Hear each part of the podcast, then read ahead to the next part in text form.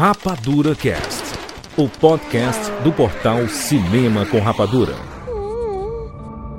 Parece assustador, eu sei. Mas já foi verde e bonito quando as canções foram escritas. Esse é Mandalor, a terra natal de nosso povo. Todo Mandaloriano pode traçar suas raízes até este planeta e as minas de Beskar em suas profundezas. E quer saber? Eu também nunca estive ali. Eu cresci lá, naquela lua. Concórdia. E aquela é Kalevala, onde visitamos a Bocatã. Fica no mesmo sistema. O Mandaloriano precisa entender mapas e saber se orientar. Dessa forma, você nunca estará perdido.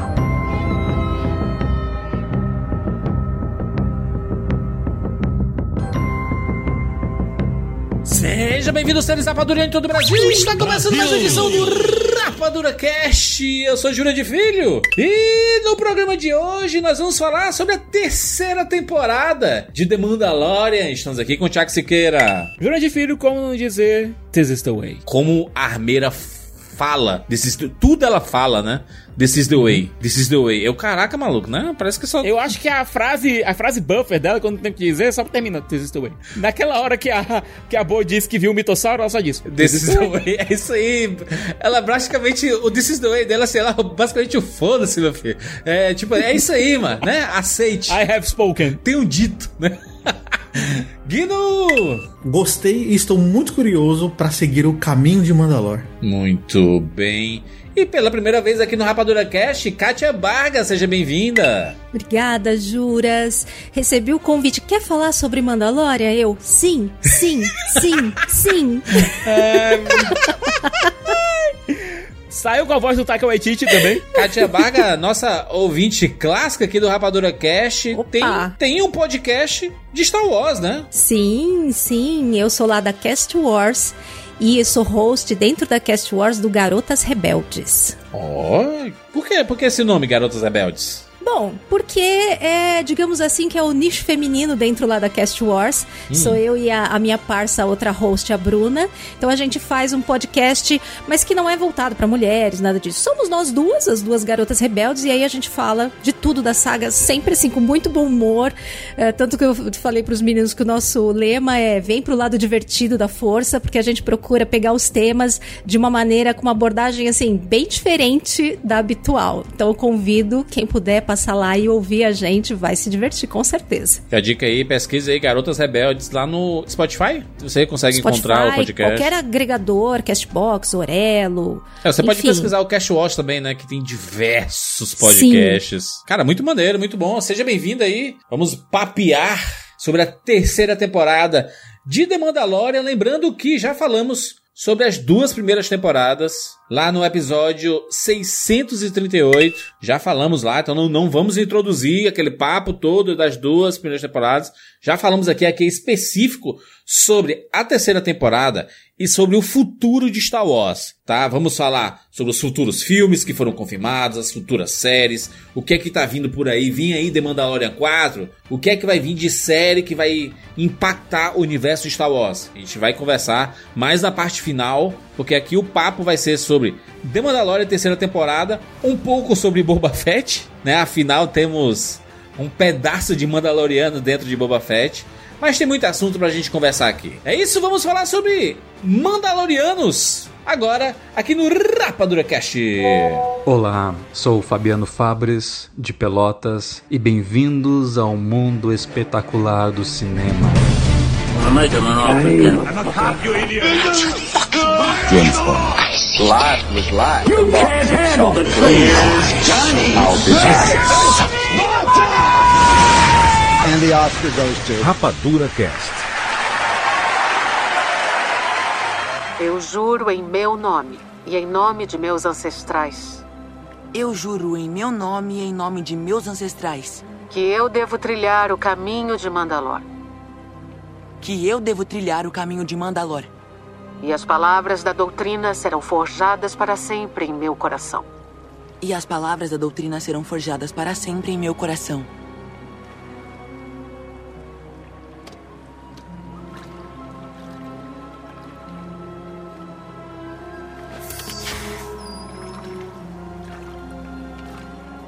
Como deve ser. Como deve ser. Como, deve, ser.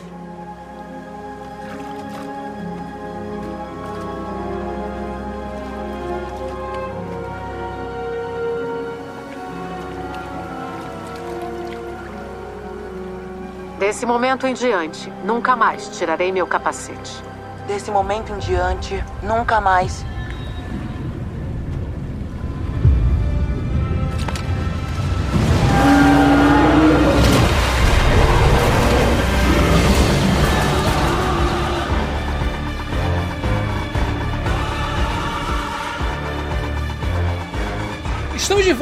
Volta para Mandalorian. Na verdade, a gente tinha voltado antes, né? Já pro Mandaloriano. É, Teve a série do Boba Fett. Podemos comentar que a gente não, não fez, não fez Rapadura Cast, né? Não fizemos aqui a Rapadura Não fizemos Rapadura Cast, não fizemos live no canal, não fizemos nada pro Boba Boicotamos, Fett. Siqueira. A gente ficou muito triste depois de Obi-Wan Kenobi. e aí, não rolou. É, Mas é aquela coisa, ficamos felizes de novo depois de Endor. Exatamente. Exatamente. Um podcast que pouquíssimas pessoas escutaram. Ô, ô Kátia, você, você, é- você que é especialista em Star Wars, sentiu isso? Que a audiência dos conteúdos sobre Andor foram menores, mas qualitativamente foram melhores? Olha, Juras, meio difícil dizer. Endor não é, é um pouco ainda mais nichado do que ah, o resto dos conteúdos, Sim. né? Porque já é de um personagem que não é tão primeiro escalão e tudo mais. Mas, no meu caso, como é, o, o nosso público já é o mais, assim, ligado Sim. em Star Wars, então já costuma ser o público que meio que acompanha praticamente tudo, né? Então, pra gente não dá, assim, muita diferença. Mais ou menos se manteve, porque já é, né? O pessoal que já é mais aficionado mesmo, já é, não é o fã casual, já é o fã mais hardcore. É. É o paradoxo do Tex. É...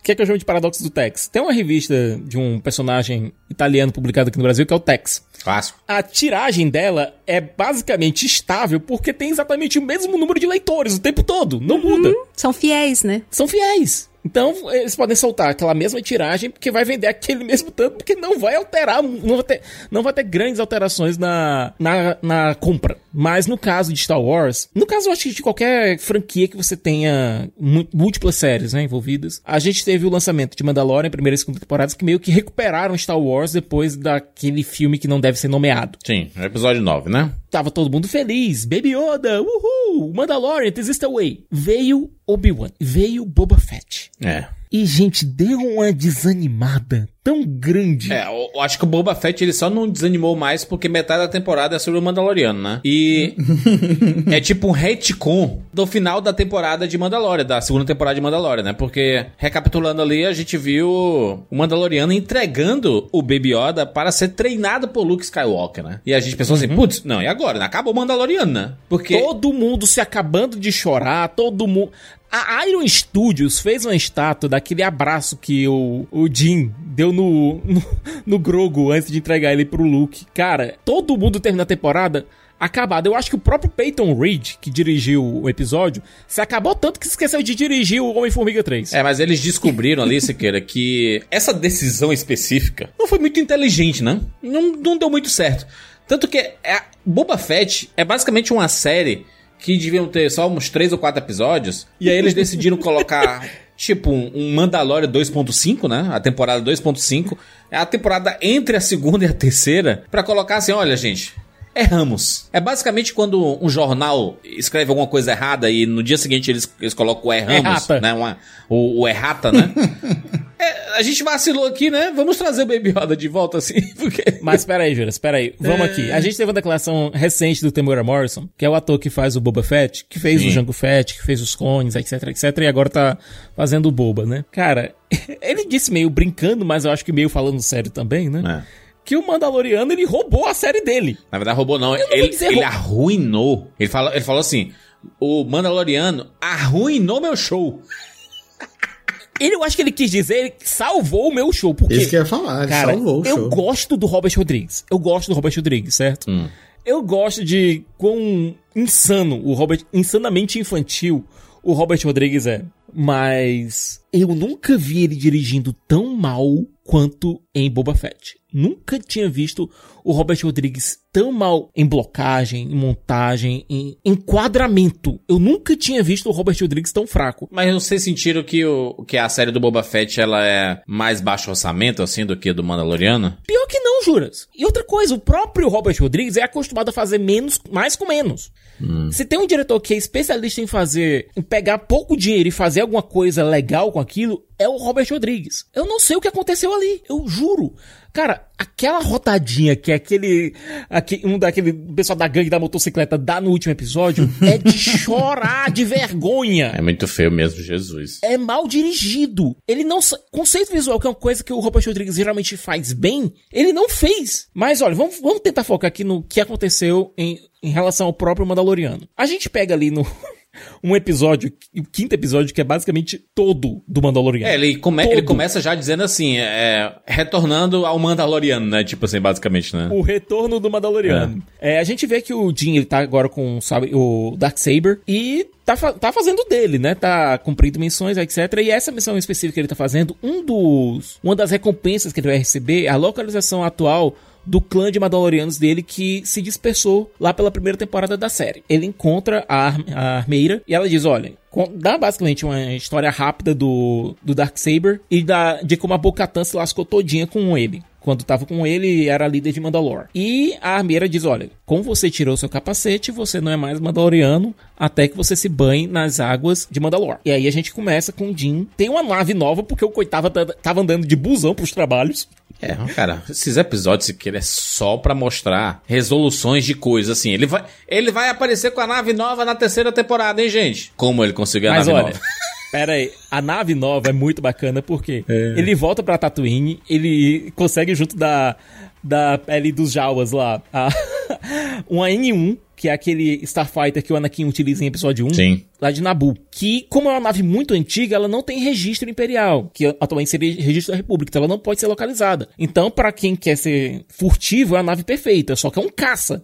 Ela não tem espaço de carga, ela não tem espaço para um segundo passageiro, é só o, o cockpit, do, tipo, do, cockpit do piloto, o, o espaço do astrodroid e pronto, só isso. Mas ele se dá bem com a nave, a nave ele consegue é, pilotar bem. A gente vê um encontro dele com aquele piloto rebelde que acaba sendo meio que brother dele lá, pra, olha, mostrando, ó, tamo junto aí, viu, parceiro, tamo junto. A, a, nave de Velozes Furiosos, né? Quer, basicamente, né? A nave em alta, altíssima velocidade, né? Então, para ele é muito útil, né? Porque ele consegue escapar muito fácil, assim, de todas as situações, né? Ele dá os turbos, né? Mas é, é, é uma nave meio complicada porque não tem, espaço, não tem espaço de carga. Sim. Para ele, que é um caçador de recompensa, isso é ruim, né? Pois é. Ele volta pra Tatooine contra a Fennec Shand, a Ming Na Wen, uma das poucas coisas que se salvam em, em Boba Fett, aliás, é dizendo, olha, o Boba tá precisando de ajuda. Ele diz, ó, oh, faço de graça porque o Boba é parceiro. Eu queria emitir algumas opiniões aqui sobre a série do Boba Fett. Eu, uhum. eu, eu só vi porque eu queria explicações, tá? Comecei a ver Mandalorian 3 aí e eu falei assim, caraca, tá faltando alguma coisa aí, né? Lembrei aqui das, do final da segunda temporada, até revi o finalzinho, e aí voltei, eu fui pra terceira e eu, cara, tá, tá faltando um bloco, né? Aí eu lembrei que eu tinha assistido um episódio de Boba Fett, que era o episódio 6, aquele lá do, do treinamento, né, do Luke Skywalker com o Baby Yoda e, e etc. E aí eu fui, cara, vou, vou ver esse episódio. Eu lembrei disso, aí eu, cara, eu tenho que ver a partir do momento que aparece o Mandaloriano, para poder entender uhum. a situação. E dá para perceber que a série do Boba Fett, eles foram desistindo dela, sabe? Eles chegou um ponto que aí eles disseram assim, cara, o Mandaloriano é muito mais interessante do que o Boba Fett. O Boba Fett, ele sofre do mal de um personagem que visual, visualmente ele é iradíssimo. Em termos de conteúdo, ele é tipo, desinteressante, tá ligado? Ele é desinteressante. Não sei se vocês sentem isso, hein, Gnu? Acha que o Boba Fett é um personagem desse, assim, furreca? Não, eu, eu não concordo. eu, eu... Não, é, eu acho que a ideia por trás da série do Boba Fett é excelente, mas esse, a execução não é boa. Porque a série do Boba Fett, é, ela vem, uma, colocando ele, trazendo mais canon, né? Mais background pro personagem. Porque quem assiste as animações vê ele ali no, no, em alguns episódios do, do Clone Wars, ele criança e tudo mais e tal. Meio que mostrando o que aconteceu depois que o Jango Fett morreu e qual foi o caminho que ele foi trilhando. Mas a série do Boba Fett, ela tem algumas coisas que eu gosto muito, mas infelizmente elas são meio mal executadas. Eu gosto muito da, da, da relação dele com o povo da areia, porque a, pra galera em geral, que não é o público mais, né, mais hardcore de Star, de Star Wars, vê o povo da areia como a, a, os figurantes que né, atacam o Luke no episódio 4 e uma galera meio, meio sem cultura, sem inteligência e tal, assim, né? E não é isso, assim. Eles são um, um povo organizado, né? Que mora, que mora em Tatooine, que divide o planeta com, com os humanos ali e tal. E a relação deles com, esse, com essa galera, eu acho massa, assim, mas eu acho que eles podiam ter focado nisso, né? Nessa relação deles e tal, e ter se aprofundado para expandir não só o background do, do Boba Fett, como de, da própria Tatooine, né? Para não ficar parecendo um planeta como tantos outros planetas que a gente vê no universo Star Wars, que é um planeta gigantesco que tem só uma cidade, né? Os planetas são é. enormes, com uma, uma biosfera incrível, fora Coruscant, mas normalmente a gente vê só uma cidade desses planetas. Sim. E aí era uma oportunidade para expandir isso aí, só que é um vai e volta, é mais executado, você não entende se o Boba Fett é anti-herói ou né, se ele é vilão, porque ele tá tentando tomar ali, to, tomar não, né, mas ele acaba assumindo o trono do, do Jabba. Mais uma coisa, né, uh, tem o, o, clã lá dos, dos Spikes. Os, é, tem os Spikes, mas eles têm um, um como se fosse um, um, um, grande grupo de, entre aspas, sócios, né? De todos os, os líderes do, dos clãs mafiosos lá de Tatooine, dos outros lugares e tal. E eu fico pensando assim, eles colocaram boas ideias e não. Só que a execução é ruim, assim. Então não desenvolve nem ele sendo mais um Lorde do Crime de Tatooine, só no final que você vê meio que isso. Aí ele não desenvolve como anti-herói, ele não é o salvador da cidade. É. E realmente o que acaba sendo bom na série dele são os episódios do. que aparece o Mandaloriano, que não, não agrega na série dele, agrega mais pra terceira temporada do que a gente, do, do, do Mandaloriano, que, é o que a gente vai discutir daqui a pouco. E acaba sendo uma série vazia, assim. Eu não detesto essa série, porque eu gosto muito do personagem, e eu entendo o que eles tentaram fazer ali, mas realmente eu acho que era uma série que era para estar tá na mão direta do, do Filone e do Fravô, assim, tal qual como tá o Mandaloriano. para ela ter coerência, assim, sabe? para ela realmente ser essa série 2.5 temporada de, do Mandaloriano. Porque é isso, né? O Boba Fett nada mais é que um um, descendente, digamos, indireto de Mandalor, assim. Ele mesmo fala, ah, eu não sou Mandaloriano e tudo mais e tal, mas ele veste armadura, Sim. né? Tem, tem, tem todo o rolê do pai dele. Então ele tem um background que dava para ser explorado de uma maneira melhor, assim, mas não quando foi. tentaram fazer, não rolou, infelizmente. É, ô, ô, ô Kátia, tu concorda? Não, não concordo com nadinha do que vocês disseram. Várias mas opiniões é bom diferentes aqui, aqui, né? Que é pra discordar de tudo seu contraponto. É.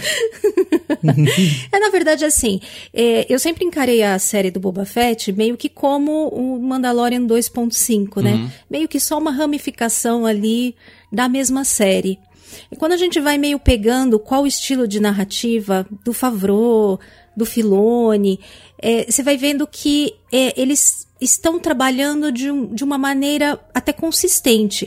Eles introduzem personagens, desenvolvem ele um pouco numa série e aí ramifica isso para um outro lado, mas tudo acaba estando ali interligado num mesmo universo. Então talvez por isso eu tenha achado mais fácil de encarar como uma continuação do que como uma outra série que seria realmente focada só no Boba Fett. E eu acho o arco dele muito legal, porque você pegar a história do Boba Fett desde o início, a história dele, se for ver, até é bem trágica. Né? Ah, ficou órfão, Mace Windu mata o pai na frente dele, aí é. ele fica com o caçador de recompensa, até o Cad Bane mesmo treina ele. Enfim, ele passa essa vida toda é, solitário e toda a moral da história e do arco dele no Book of Boba Fett é um personagem que eu nunca dei a mínima, tá? Nunca liguei. Só fui começar a gostar dele mais por conta mesmo da participação do Mandalorian e da própria É, série o pessoal dele. gosta do visual dele, né, Kátia? Assim, é, sempre foi muito marcante, né? Exato. Assim, é aquela, é aquela coisa da armadura maneira, né? Então, Boba Fett, Capitão Phasma. Então, tem, tem isso, né? Armadura é maneira, as pessoas acabam. Principalmente quando a gente não tinha lá muitas outras coisas. Então, você começa a, a se focar em segundos planos, em outros personagens menores. E vai virando uma coisa cult até, né? Sim. E depois também, conforme vão saindo historinhas de universo expandido, as pessoas vão se apegando mais. Mas todo esse arco dele de evolução, de ser um solitário, para tentar encontrar um seu, o seu lugar em alguma tribo, e que não era, na- pelo menos neste momento da vida, com os Mandalorianos, como ele fala, acaba sendo lá na, na, na tribo do povo da areia, é, eu acho uma- um, um arco muito interessante para o personagem, porque o, o fim das contas dele é meio que deixar de ser um solitário, encontrar a sua tribo, encontrar as pessoas as quais ele vai defender e vão, vão defendê-lo. Isso não tem nada a ver com bem ou mal, ser Ah. herói ou não ser herói. Ele quer pertencer a algum grupo e não ser mais um solitário. E aí isso fica muito claro na relação dele com a Fennec Shane quando ele resgata ela lá na, na série do Mando, né? Então ela é uma das primeiras pessoas que começa a trabalhar mais junto com ele, e eles vão desenvolvendo uma relação ali recíproca, né, de um cuida né, do outro, protege o outro, e ele começa a querer estender isso, meio que sendo ali um daimyo da, daquela região de Tatooine. Então eu acho o arco muito legal, tem episódios que são legais, tipo o segundo lá, que aprofunda no povo da areia, ainda tem a perseguição de trem lá Sim. e tudo. É, e a gente vê que assim, eu concordo com o que vocês falaram sobre o Robert Rodrigues. Acaba sendo o ponto mais fraco os episódios dirigidos por ele. Mas em termos de história e tudo, a escrita continua sendo a mesma, vem do mesmo lugar, vem do mesmo criador. Então, é, eu acho que ficou mais fraco no ponto da direção, principalmente nos episódios que ele dirige, porque tem episódios que são outros diretores que claramente fica melhor, como esse segundo episódio, como o episódio que é dirigido pelo próprio Filoni, que é né, o do, do Luke, o da Bryce Dallas Howard, que é o que aparece o Mando. né? Então, eles acabam sendo superiores também por isso. Mas o último episódio da série eu considero muito legal. Assim, é, eu abraço a farofa. É muito farofa, Kátia, pelo amor É, de Deus. exatamente, mas Star Wars é farofa. e, e é, mas é. Todos, se você pegar todos os conteúdos de Star Wars desde que saíram, às vezes eu costumo dizer assim que os fãs, principalmente, cresceram, ficaram mais velhos, esqueceram um pouco o que é Star Wars e se apega muito numa, numa ideia do que acha do que é Star Wars do que Star Wars realmente é. Aquela essência de Star Wars é aquela coisa que o George Lucas falava de Star Wars é um- uma saga para crianças de 12 anos. Então ele concebeu nesse sentido que é realmente aventuresco, é, é de certa forma ah, um bem contra o mal, de certa forma é muito ah, uma, uma visão mais ou menos assim é, como que a gente diz, dois lados, né? Não tem muito cinza, é muito preto e branco. Aos poucos isso foi crescendo e crescendo junto com os fãs. Mas na essência de Star Wars, é bem galhofa, né? E nenhum dos conteúdos de Star Wars é perfeito. E às vezes eu sinto que falta a gente abraçar um pouco essas imperfeições também, sabe? E se divertir. É, às vezes, não é que a gente não pode achar coisas ruins ou perceber os pontos fracos, mas também abraçar e curtir, sabe? Porque sempre tem alguma coisa legal pra tirar. Eu acho que os fãs de Star Wars cresceram também, sabe? Por isso que Endor agrada tanto Sim. é, uma boa parcela do fandom. Exatamente. Eu acho que não é, não é a proposta de Boba Fett e nem é a proposta também do Mandaloriano ser comparado com o Endor. Apesar da gente ter em Mandaloriano alguns episódios que lembram bastante, né, Endor. Inclusive destoam pra quem procura no Mandaloriano só uma, uma aventura. Uma aventura do cara de armadura com o seu bebê. Yoda, entendeu? É, só completando o que a Katia disse, olha, quando saiu o primeiro episódio da terceira temporada de Mandaloriano, e a gente teve lá aquele pirata espacial que parecia um Muppet, eu fiquei pensando, pô, a gente veio de Endor e agora tá pra isso. Star Wars é as duas coisas, Star Wars é, É. Endor, Mas Star Wars também é o, o pirata espacial que parece um Muppet. E as duas coisas estão no DNA de Star Wars. Mas a questão é que, para mim, Mandaloriano é uma farofa, assim, bem feita com bacon, sabe? Que vai junto com uma picanha bem suculenta. Enquanto isso, cara, Boba Fett, boa parte dela, com exceção do episódio dirigido pela Bryce e do episódio dirigido pelo Filoni, foi um, uma farofa seca com frango assado de ontem. Cara, o que eles fizeram aqui foi um negócio meio bobo, não? Essa parada do Mandaloriano fechar o arco dele com Baby Yoda. E aí, putz, gente, sucesso, né? Que loucura, né? As pessoas amam Baby Yoda, amam o Mandaloriano, amam, amam esses dois juntos. Eles claramente se arrependeram, né? Claramente se arrependeram de terem Eu acho feito que isso. eu acho que o retorno do Baby- do Grogu iria acontecer de todo modo, mas seria na terceira temporada. Não, eu pensava que ele ia ser o primeiro aluno lá do Luke Skywalker e. Não, porque a gente não viu, a gente não teve nenhuma menção dele quando o Luke falou da escola Jedi dele. Então, alguma coisa teria acontecido. Pra mim faz sentido o Grogu ele querer não ser um Jedi e ser um Mandaloriano. Pra mim isso faz sentido na, na cabeça do personagem. Até mesmo pelo que a gente viu dentro do próprio da- do próprio livro de Boba Fett lá no no, sexto, no penúltimo episódio, a gente teve o trauma, viu o trauma que o Grogu sentiu durante a Ordem 66. É. Pra mim faz sentido ele querer se afastar daquilo. E o próprio Luke diz, olha, parece que eu não tô ensinando ele, parece que ele tá se lembrando do, dos ensinamentos anteriores dele. Então eu acho que ele meio que bloqueou tudo aquilo ali e ele não quer seguir por aquele caminho mais. Ele viu no Jin um- uma figura paterna, ele viu um pai.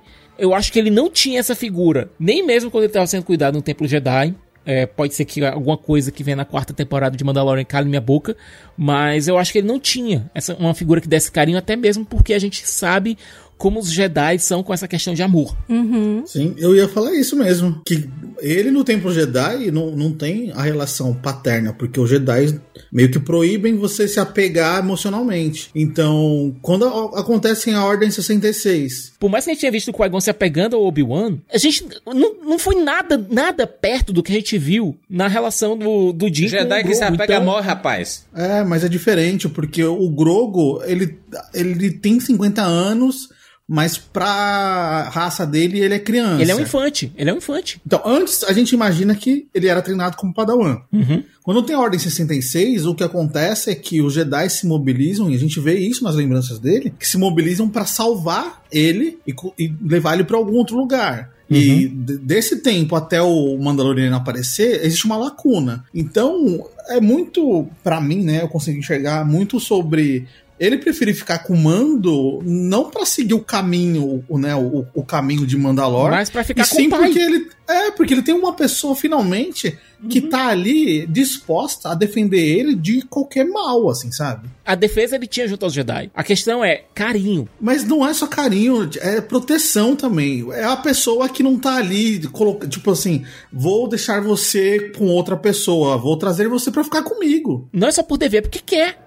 Porque quer Sim. cuidar daquela pessoa. Então, é a relação do, do Grogu com o Mando é realmente o centro de, das aventuras do Mandaloriano. É, é o que fez o Jin ele não ser um Boba Fett genérico. Foi justamente essa relação de carinho. Não bancaram deixar o Grogu afastado do Jin.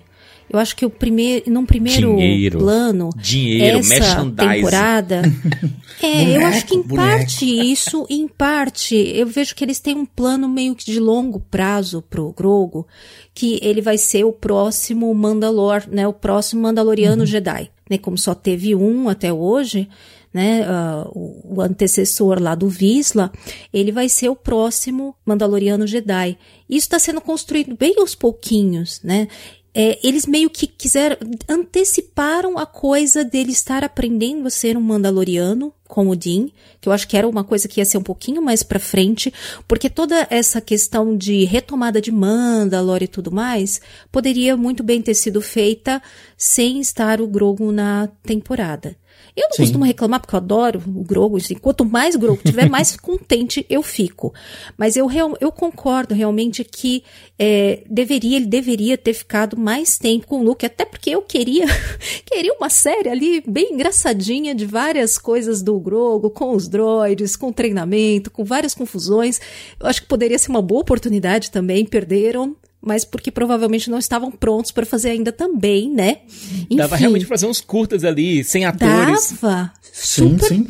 Ganhariam mais dinheiro, gente. É que nem fizeram com o Groot, se quer. O, o Baby Yoda, ele é o Groot é. do, do, de Star Wars. De Star Wars. Não, e engraçado, porque eles tinham os planos há, uh, há uns poucos anos atrás, chegaram a divulgar no evento de acionistas que teria uma série que era a, a Droid Story, que seria uma série diferente, focada em droids, feita, hum, não seria nem live action, nem animação, seria uma, uma série feita de efeitos especiais mesmo, animatrônicos, enfim, usando mais a parte de efeitos especiais da, da Lucasfilm. E seria uma ótima oportunidade, inclusive, de juntar as duas coisas. Botar o Grogo com os droids, com o R2, com o C3PO, enfim, podia fazer vários curtas, né, historinhas assim, e poderia ter sido muito, poderiam ter ido por esse lado para ganhar dinheiro com o Grogo, ao invés de trazê-lo de volta.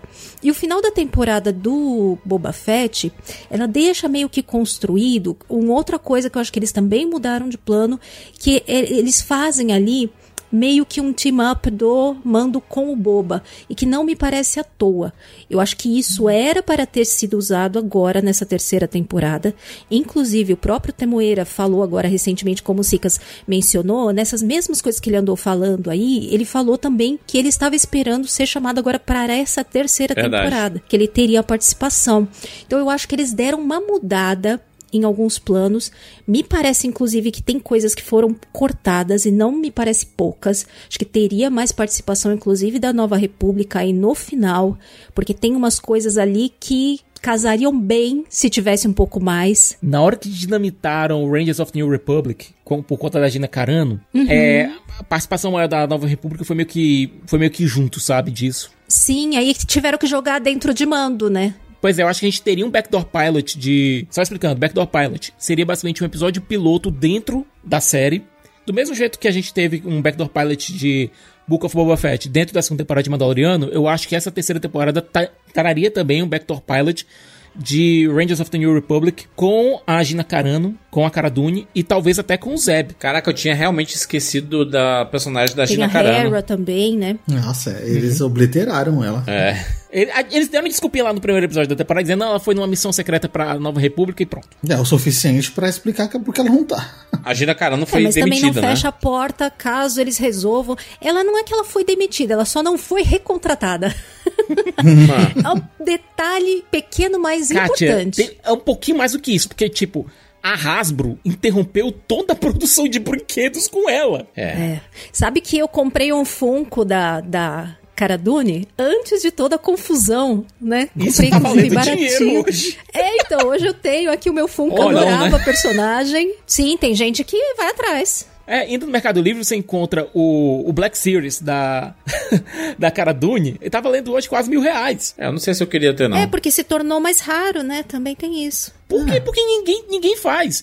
Só quem fez foi quem? A, a Sideshow já tinha preparado o mod, então lançou a peça é, um, um prêmio forte de 5 mil reais, que é o preço base das premium format dela. É, não sei se vai sair um Hot Toys. A, a, Iron com certeza não vai lançar nada, então. Hot Toys e Iron, esquece. Eles não esquece. lançam. Só pra contextualizar, a Gina Carano ela foi demitida depois que ela fez postagens, né? Criticando algumas identidades culturais e religiosas. Mensagens bem preconceituosas, na verdade, né?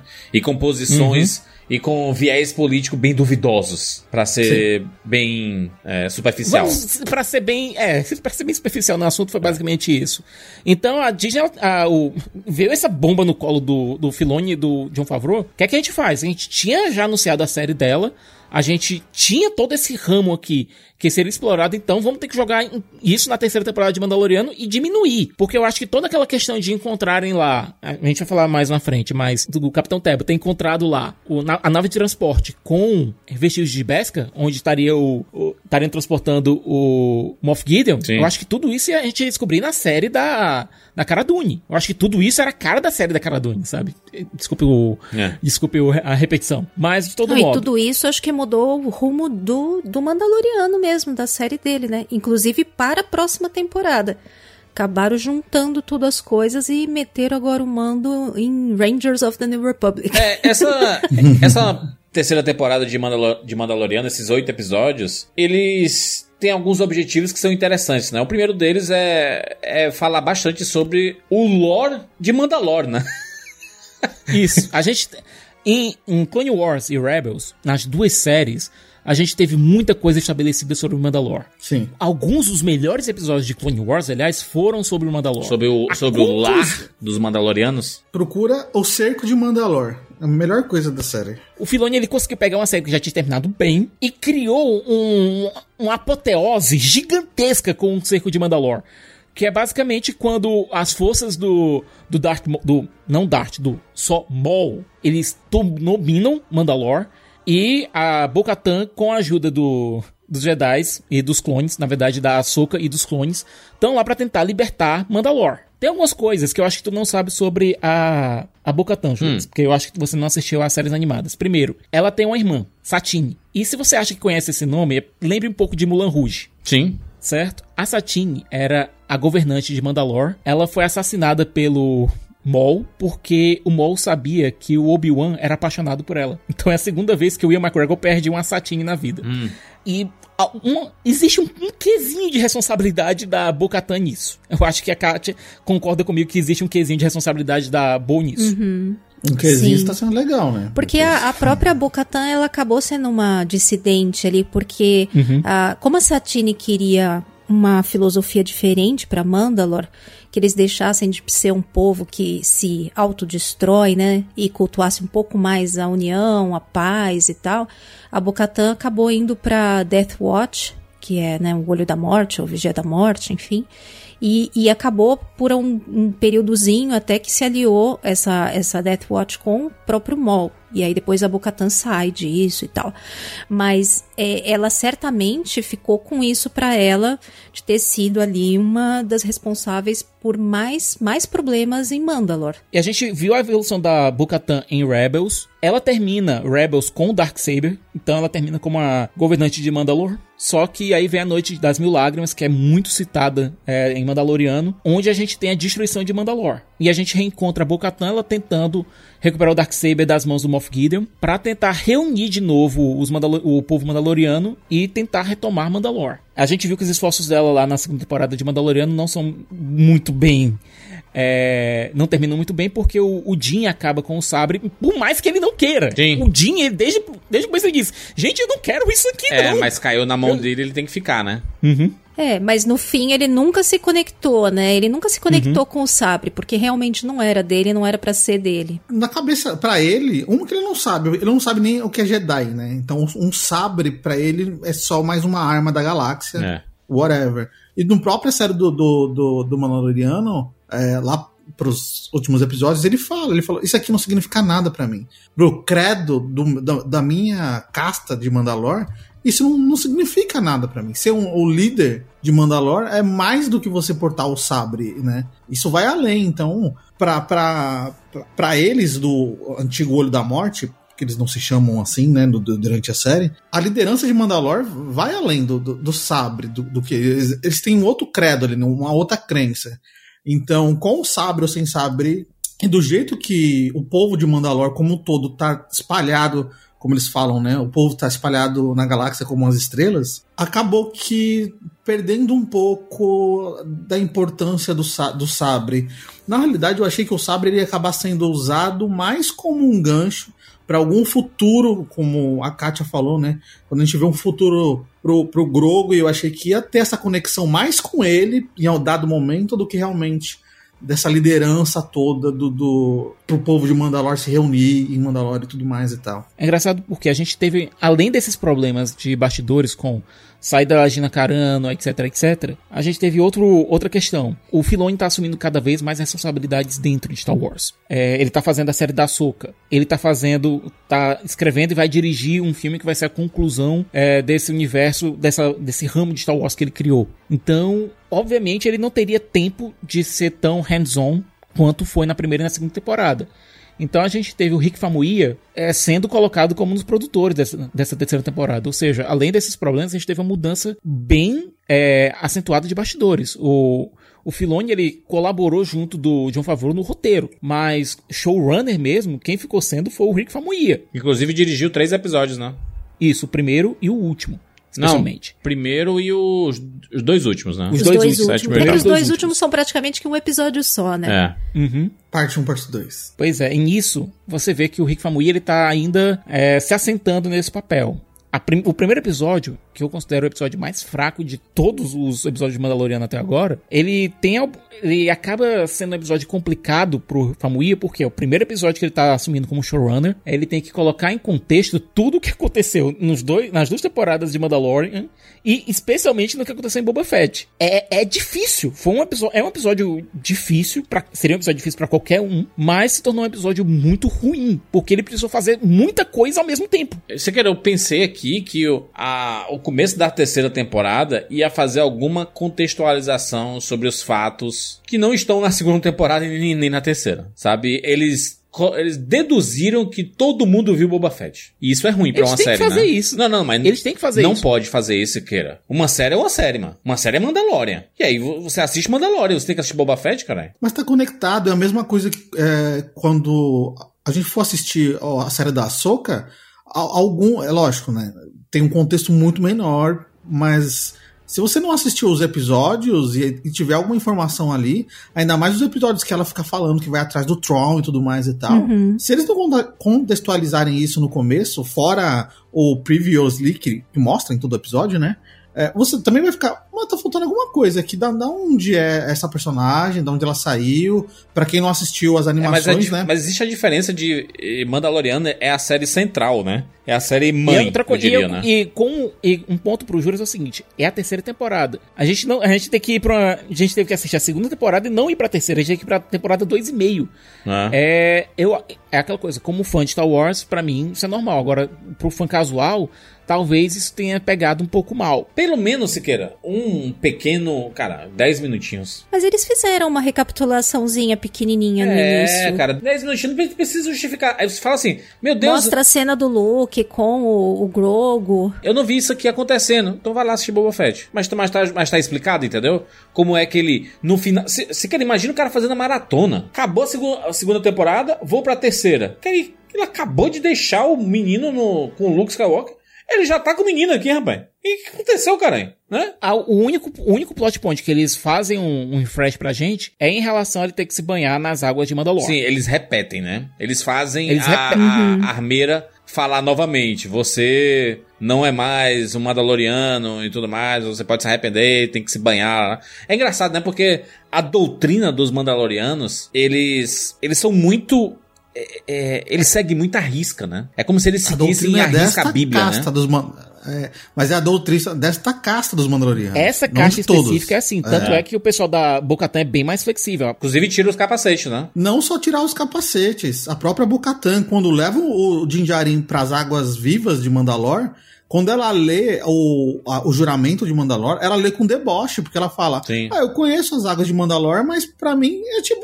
É tipo a, a fonte de águas de Lindonha, sabe? É, tipo, ah, é um batismo, mas não quer dizer tanta coisa. E já pro, pro olho da morte é algo realmente é, é levado à, à risca, assim. Ele Mas, mas lá, Guino, o sem- Jin, ele é da fé, viu? Ele é fiel. Ele, não, ele é, ele é. É que eles nem são o olho da morte, né? Eles são os filhos do olho. Ele só tirou o capacete no, no- na, na última instância, né? Basicamente, né? Uhum.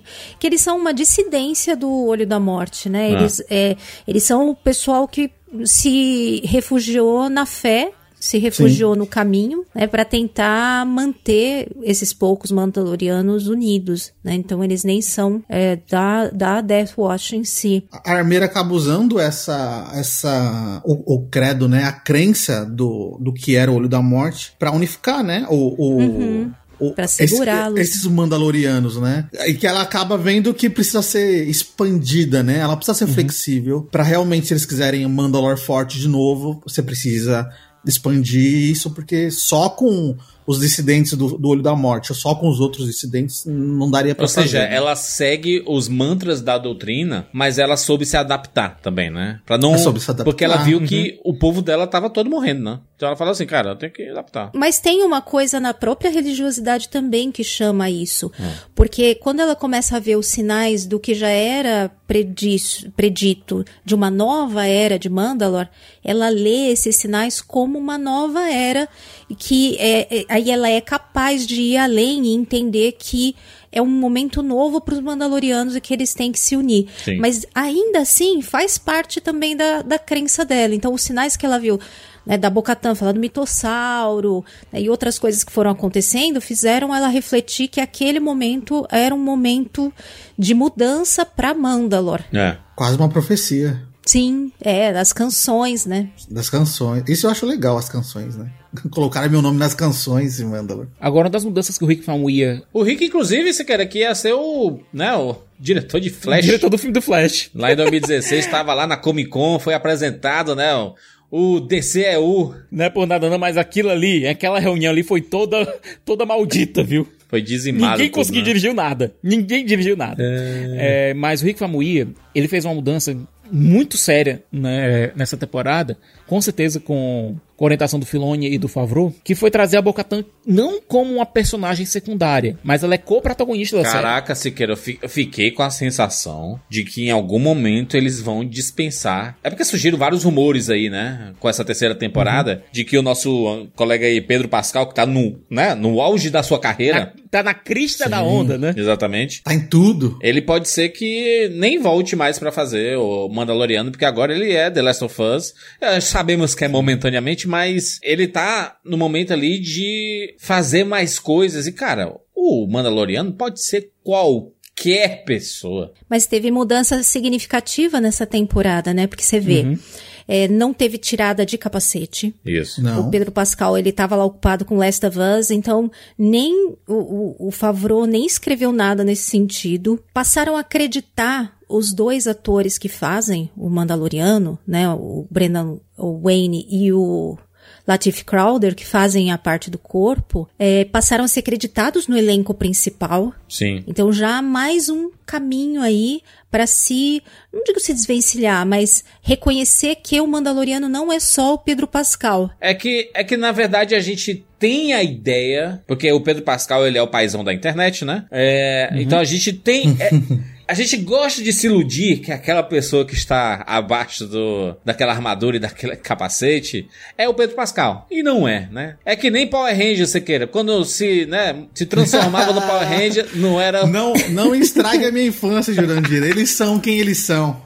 Deixa eu te fazer a pergunta, Juras. Ah. Você como... Você é fã casual, então... Casual. Eu posso te fazer essa pergunta porque... Quando eu falo Darth Vader, você pensa em David Prowse ou James Earl Jones? Em James Earl Jones. A voz. The voice of Darth Vader. Existe caso, existe jurisprudência em Star Wars. Mas, mas, né? mas fica, se você pensar, o Darth Vader ele não tem nem. Hoje em dia eu penso no. no como é? No Hayden Christensen, mais velho.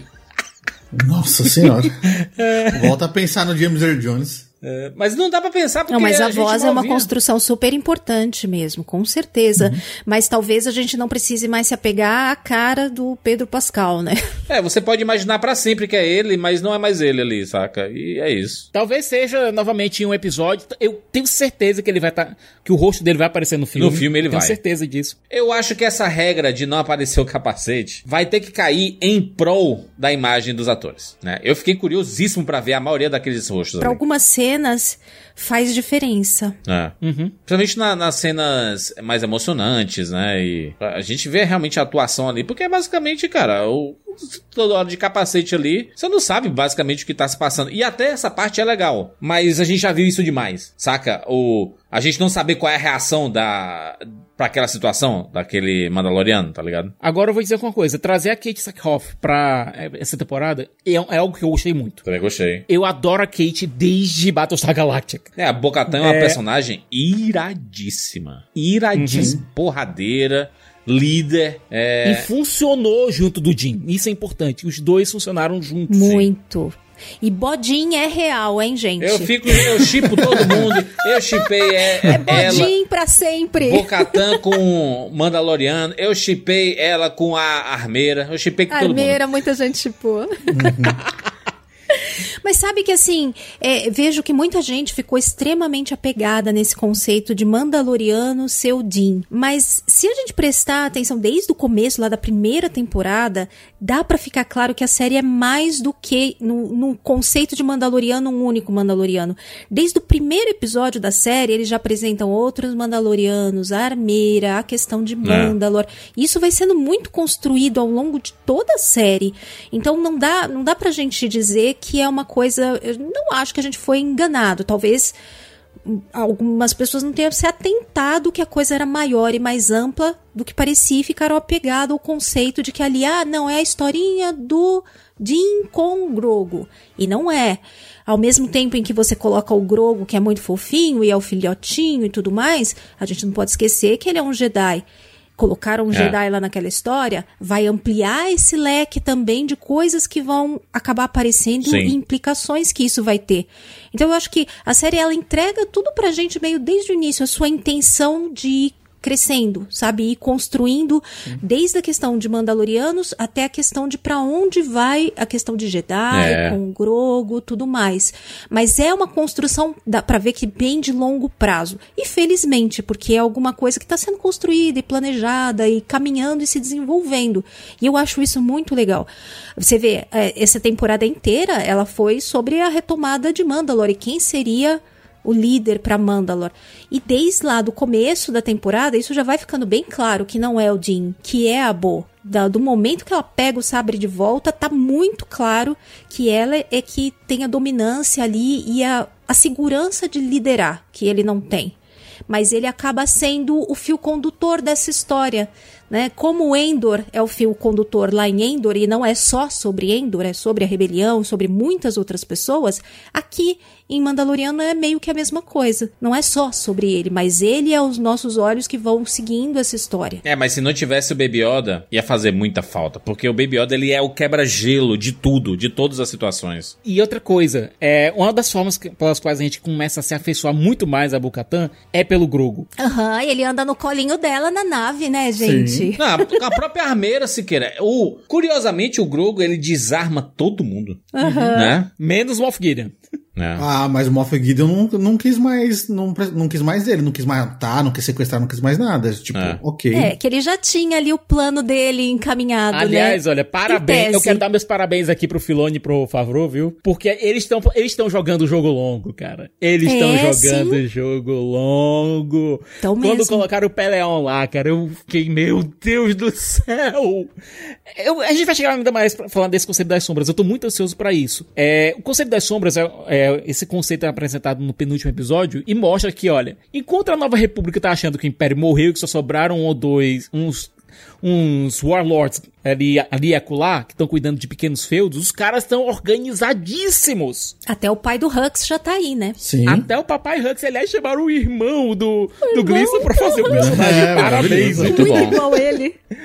Família Gleason aí continua aí bem empregada. Inclusive coisas que se conectam com os episódios seguintes dos filmes, né? O 7 e o 8, principalmente ali, né? Total, já é uma construção já. É, eu consigo ver, eu consigo ver claramente o quanto o Filone e o Fravô estão amarrando tudo de, de- de- do, do- das séries com os episódios. estão tendo pra consertar o episódio 9. É, os caras estão com o retcon amarrando tudo, assim, fazendo tudo fazer sentido, desde o clone que a gente vai ver depois o Snoke, é, Olha, o, sabe que eu não chamo nem de retcon, porque eles estão aí construindo tudo isso que ficou como uma grande lacuna. Mas É. é, lógico, pra amarrar com o que veio lá na Os frente. próprios guardas pretorianos, né? Eles aparecem ali também. Desde que saíram as sequels, uma coisa que eu tenho falado bastante é que a gente tinha que encarar as sequels como pós-sequels. Que o que a gente estava recebendo não eram as sequels, não era a sequência dos filmes que a gente tinha.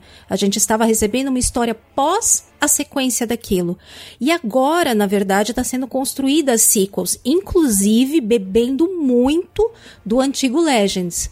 Então eles estão fazendo toda uma mesclagem entre o que o novo canon trouxe, né, as sequels do cinema, e o antigo canon, o Legends, que é- tinha a parte de sequel nesse período aí de 30 Você anos. tá falando nos livros, principalmente, né? Tudo que tá na mão da Disney antes da Disney comprar. É, porque... Então eles estão fazendo uma mistura da trilogia Tron com o Herdeiro do Império, né? Com o Dark Empire, que era uma outra HQ. É aquela coisa, tudo isso. Eu, juras, eu tive a oportunidade durante a, a CCXP. Foi no ano que o Tron ia aparecer em, em, em Rebels. O Timothy Zahn foi dar uma palestra e falou o seguinte: olha, tudo, todos os personagens que eu criei, o Peleon, o Tron, etc., o Joros Kibaoth, todos esses personagens agora estão dentro de uma caixa de brinquedos que a Disney pode usar ou não. A Disney resolveu utilizar. Agora, para crédito do John Favreau e do Dave Filoni, eles estão trazendo o Timothy Zahn para servir como consultor de como uhum. usar esses personagens. Se eu não me engano, até contratualmente os personagens dele, eles só podem mexer com a. Eu me lembro de ter visto isso uma vez, que ele teria sempre que estar tá envolvido em qualquer um desses personagens que vieram aí da Deve ser um acordo parecido dele. que o New Gaiman tem com a DC quando uhum. do uso dos personagens de Sandman dentro do universo DC, que ele tem que sempre ser consultado. Deve ser algo parecido nesse, nessa mesma. Em, no, no mínimo um acordo de cavaleiros existe. Nessa situação, o que é que acontece? A gente tem a introdução do Conselho das Sombras, mostrando que a, o Império está mais ativo, muito mais ativo do que a Nova República acha. E a gente teve aquele episódio que mostra que aquela comandada do, do Gideon, que agora está dentro é, dos escritórios da Nova República, tá ali sabo ativamente sabotando a Nova República. E eu vou dizer aqui uma coisa: é um bando de idiotas! É um bando de imbecis! A Nova República não caiu porque o Império teve trabalho, não. Caiu porque quis. Ninguém mandou para eles um anistia ao caralho. Ninguém mandou. Porra. Aí... É. Não. Programa de recrutar ex-imperial é pedir, é pedir pra se fuder, mano. Tem alguém que tinha que assistir. Assistam a Argentina 1980. Meu Deus. Faltou essa lição de casa. Faltou. Eles são pouco safos, né? Acho que ali é aquele. É o episódio 3, né? Que é o que chama de a conversão. Não, é esse a conversão? É a conversão, né? O convertido. O convertido. O convertido, né? E, cara, esse episódio, ele é espetacular. Ele tem a cara de Endor, não tem? Ele é uhum. é mais tem. sério. Tem. Ele tem discussões pesadas. Tem politicagem para cacete, o que é uma coisa maravilhosa, porque Star Wars é política. A gente vê comportamentos, é foda, né? Não tem como a gente não correlacionar com o mundo que a gente é que a gente vive, ou o mundo que a gente viveu, né? É, tem muita correlação na parte que ele vai descendo assim e ele vai falando com os políticos e tudo mais, assim, ah, eu não sou nem do lado, não sou nem do outro. Meu é, Deus. Muito pelo contrário. A gente teve um meio cantobite ali de levinho. Caraca, mano, eu vou dizer. É aquela coisa, rico só se importa com ele mesmo, não se importa com quem quer poder. Exato. Tá tendo dinheiro pra ele? Tá de boa. E é isso que a gente escuta lá. Quando a gente vê o cientista, que era o responsável por, responsável por clonagem, é, sendo colocado naquela armadilha, a gente vai só entender o que aconteceu lá na frente. Por quê? Eu acho que o Gideon estava ativamente sabotando os esforços do Hux. Eu acho que isso ficou bem claro. Uhum. O Gideon estava querendo dar um golpe dentro do Conselho das Sombras para que ele, não o Hux, não o projeto Necromante, no qual o Hux estava envolvido, que era o retorno do Imperador, e nem o Traum fossem a voz suprema dentro do, do, do novo império. Mas ele. A gente tem Porque o Gideon é mega lomaníaco, né? Uhum. Fica bem claro isso ali no final, né? Tanto que o capacete dele não tem chifrinho. Muita gente achava que era chifrinho, né? é. né? Mas é tipo uma coroa em cima, não é chifrinho. Sim. Eu só me liguei nisso no último episódio, que parecia uma coroa. Eu vou dizer, eu vou dizer o seguinte, tá? Esses episódios que falam sobre o impacto de tudo que aconteceu em Star Wars, que foge um pouco da, da linha central, porque, tipo, esse episódio, se você pensar, ele, ele é mais pra construção de universo do que propriamente, né, ele serve a Mandaloriano, entendeu? Pro, pra uhum. história que eles estão contando lá. É pra construção de universo. contextualizar a galáxia, Cara, né? e, e, isso vem por causa de Endor. Endor mudou Star Wars. Tudo que fizerem de Star Wars pro futuro, vão, vai, vai, vai ter que ter alguma pitada disso daqui porque isso é muito bom. Isso mostra o impacto de tudo que acontece é, das macro decisões. Né, das grandes batalhas, onde é que impacta? Na sociedade, no povo, na política, em quem comanda? Porque, vamos colocar assim, derrotamos o império, e vamos colocar a nova república, né, comandando tudo. Será que eles vão comandar bem? Será que eles sabem comandar? Será que eles sabem lidar com as situações? E aí a gente vê um monte de bobagem acontecendo, tipo, o doutor trabalhando lá em coisinhas aleatórias assim. Ah, por que você está fazendo isso? Ah, sei lá, vai se destruir em algum momento. tipo, gastando recurso, basicamente, né? Não, e eles já dão várias dicas ali de como tá a galáxia, né?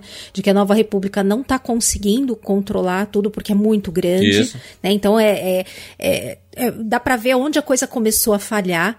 Eles também jogam ali várias informações importantes, como por exemplo, de que a Nova República está se desarmando, está desmontando Isso. a sua armada, o seu exército. Então, dentro ali dessas, de- né, desses episódios, que parece que às vezes não tem tanto a ver, eles estão dando toda uma série de informações importantes e que contextualizam a gente de como tá a galáxia e como é que começa a coisa a acontecer para ficar o que acontece lá na frente. É, e eu vi diversas discussões políticas, né? E pessoas querendo comparar, sei lá, com a política brasileira.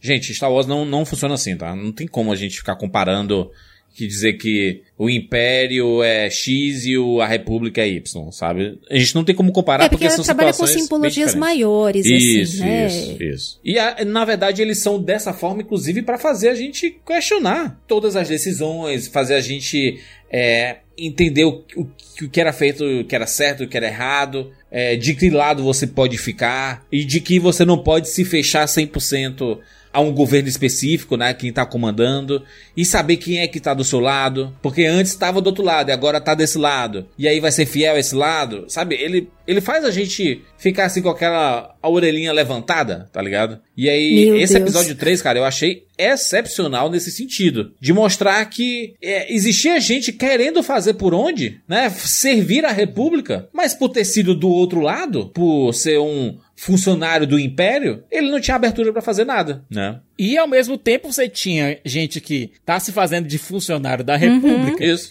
E que na Exemplar. verdade tá trabalhando pro Império, pro que sobrou do Império ainda. É. É, pra ver como eles não conseguem analisar, né? Você vê, eles botam um droid totalmente nada a ver pra analisar a condição psicológica até daquelas pessoas que estão ali naquela situação. Né? Então, várias vezes o droid vai falar com o Pershing lá É. e simplesmente tudo passa batido o que ele tá sentindo, o que ele tá passando, as dúvidas e tudo mais, né? Então, imagina quanto disso que não aconteceu. Tem umas piadas muito boas assim. É, tipo, o robô que vem trazendo lá os itens pro doutor utilizar. Quem tava fazendo isso era um carinha. Que ele, só que o carinha era mais lento. O robô simplesmente leva, vai deixando, leva, vai deixando, leva, vai deixando. E ele fala assim: é, eles estão cada vez mais rápidos, né? Daqui a pouco eles substituem a gente. Aí corta. O cara tá sendo atendido por um robô, sabe? O, o robô psicólogo, caraca. Então, tipo assim, é, é como se a, a nova república, ela é muito mais aberta à modernidade, né? Vamos colocar tecnologia, vamos evoluir tudo, vamos é, expor a arte, né? Eles andam na rua e tem a arte lá exposta. É, então eles são, en- enquanto o império era fechado, era sisudo, né? Não dava espaço pra nada, a república dá espaço pra todo tipo de possibilidade, inclusive da evolução mais ainda é, robótica. Inclusive tem um episódio, acho que é o episódio 7, se eu não me engano. É o episódio 7, os, os É o espiões? 6. Que mostra. Os- Ah, no 7 ou você tá falando daquela, daquele mundo diferente onde tem os robôs e tal? Porque tem um contraponto interessante lá É naquele aquele episódio mesmo, sobre aquele- essa questão, né? É o episódio 6, Que- né? Muito. É o 6. Cara, que episódio Lá já bom. acontece o contrário, né? Como os robôs fazem tudo, as pessoas ficaram livres pra fazer outras coisas, inclusive pra participar ativamente do governo, Ele- né? eles, su- eles super exageram a, a discussão que tem no terceiro, que é colocar Uhum, os robôs fazendo tudo, né? Eles resolvem tudo, aí os humanos não querem nem, nem fazer mais nada, e aí os robôs começam a se descontrolar, né? Porque tava sendo sabo- estavam sabotando ali Tinha um os robôs, sabotador. né? E, a- e aí essa discussão é interessante, que lembra até um pouco o Wall-E, né? O filme da Uhum. Pixar, né? Que os humanos deixaram de fazer as coisas porque tinha a tecnologia e a- os robôs resolviam tudo pra eles. E aí, quando precisou deles, eles não conseguiam mais fazer nada. Né? Essa Tem discussão. um quê de Blade Runner aí Demais. também, né? O- Eles pegaram esses robôs, esses droids, que inclusive Battle Droids da época da. é, da época da Guerra dos Clones. Siqueira, existe um bar de robôs. Ah, aquilo é muito legal, cheio de referências, gente. Que, aliás, incrível. aquilo é uma piada. É uma, é uma piada muito boa. Porque lembra lá do episódio 4, Júlio? Nós não servimos o seu tipo aqui. É. O, o dono lá do, do bar Tatooine dizendo, ó, nós não servimos droid aqui, vamos embora, vamos embora. E aqui é um bar especialmente pra droids, porque ali eles servem o tipo deles, né? E eles vão pra afogar as mágoas, porque eles são super exigidos pelos humanos. Não só isso, Júlio. Eles dizem, olha. O pensamento dos droids é: olha, os humanos vivem por tão pouco tempo, então a gente vive por muito tempo. É só pegar o próprio C3PO, ele tá servindo a, servi- a, a família Skywalker há três gerações, pelo amor de. Deus. E é interessante como eles colocam umas pitadinhas aí muito leves de lei da robótica, mas É. também de uma maneira um pouco diferente, porque eu achei muito curioso que os droids aí no bar, eles têm a conversa lá e eles encaram os orgânicos, né, como eles chamam, meio como se fossem os criadores deles. Ao mesmo tempo que muito passageiros, né, porque vivem pouco, mas eles demonstram uma certa gratidão, porque a maioria dos droids que estão ali seriam descartados, né, virariam um sucata. E quando eles foram pra lá, eles receberam uma segunda chance de trabalhar e continuar um propósito e continuar vivendo, né? Então eu achei essa visão bem interessante em relação aos droids, mas ao mesmo tempo diferente de outras coisas que Star Wars já mostrou, como em outros lugares com muita exploração, onde tem até revolta de droid, como tem lá no, no solo, né? Então eu acho interessante que eles vão trazendo várias coisas diferentes em vários lugares diferentes, né? Pra mostrar que a situação também não é a mesma em todo lugar. Exato. E olha, essa discussão já devia ter vindo há muito tempo, sabe? Porque se tem um ponto cego em Star Wars é em relação aos droids, porque a gente, sa- a gente sabe que eles têm sentimentos, a gente sabe que eles são conscientes.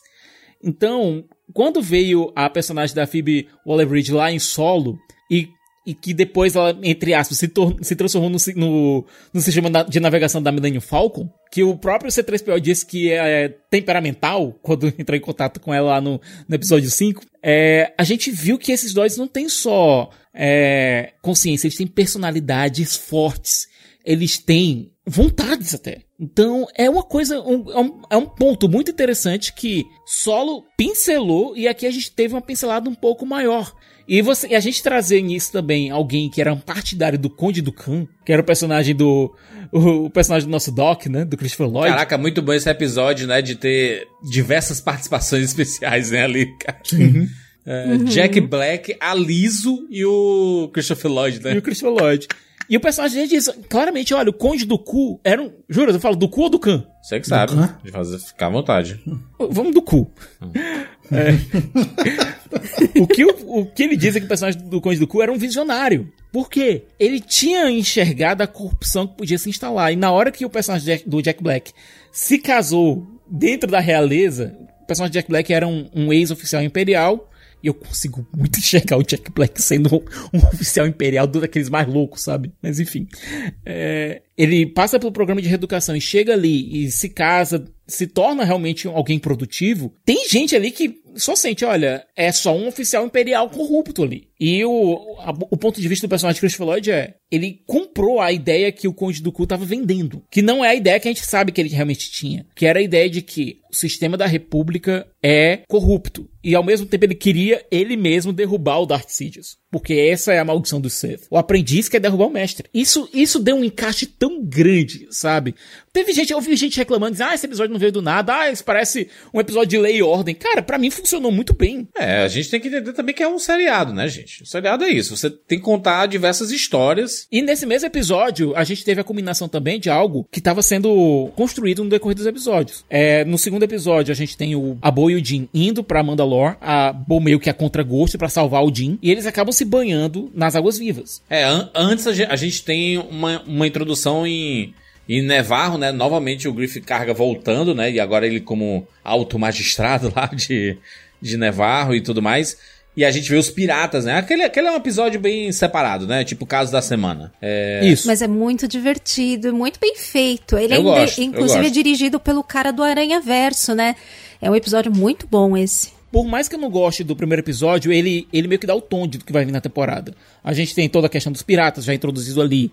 É, toda a questão de ele precisar do- de um droid é introduzida ali. Toda aquela questão dele, da Bo é introduzida ali. Então a gente tem um É. crescendo. A gente vai no segundo episódio com ele se banhando nas águas e a Bo tendo que ajudar meio que a conta gosto, mas os dois acabam acaba surgindo uma amizade muito uma, para mim aquilo é uma amizade forte mesmo, sabe? Que vai se vai se solidificando no decorrer dos episódios. É, ela salva o Jin e vê o mitossauro. É. Então já vo- você passa pro próximo episódio, no qual o lar dela é bombardeado e eles têm que correr pra onde estão os outros Mandalorianos e ela acaba sendo acolhida lá. E era uma coisa que a Bo não tinha há muito tempo. Quando ela perdeu o Darksaber lá em, na segunda temporada, a frota dela foi embora. Disseram, ó, você não tá com o Darksaber? Então, vá se lascar. Deixaram ela sozinha. Na hora que ela foi acolhida pelo clã do Jin, ela, eu acho que ela sentiu pela primeira vez uma, uma sensação de família. Algo que foi solidificado também quando ela ajudou a resgatar o filho do Paz Visla. Sim, é, vão construindo a questão dela como líder e como ela vai conquistando o pessoal pela liderança e pelos feitos dela, não por estar com o sabre, mas pelas outras características dela, pela honra, pela liderança.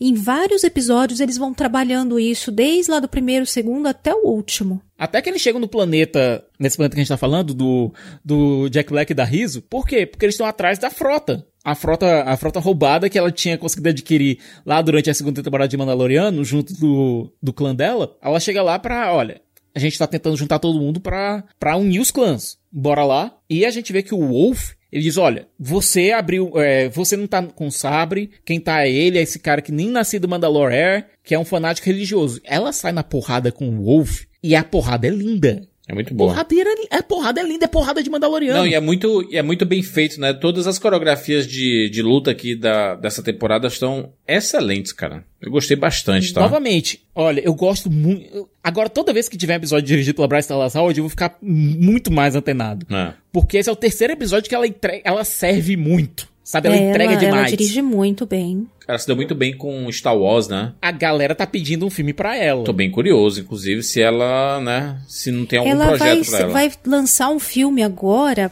aquele remake do. Ai, meu Deus. É um remake de um filme de- da década de 80 que tá sendo esperado há um bom tempo. E eu soube agora há pouco tempo que ela que tá dirigindo. Vai sair logo logo.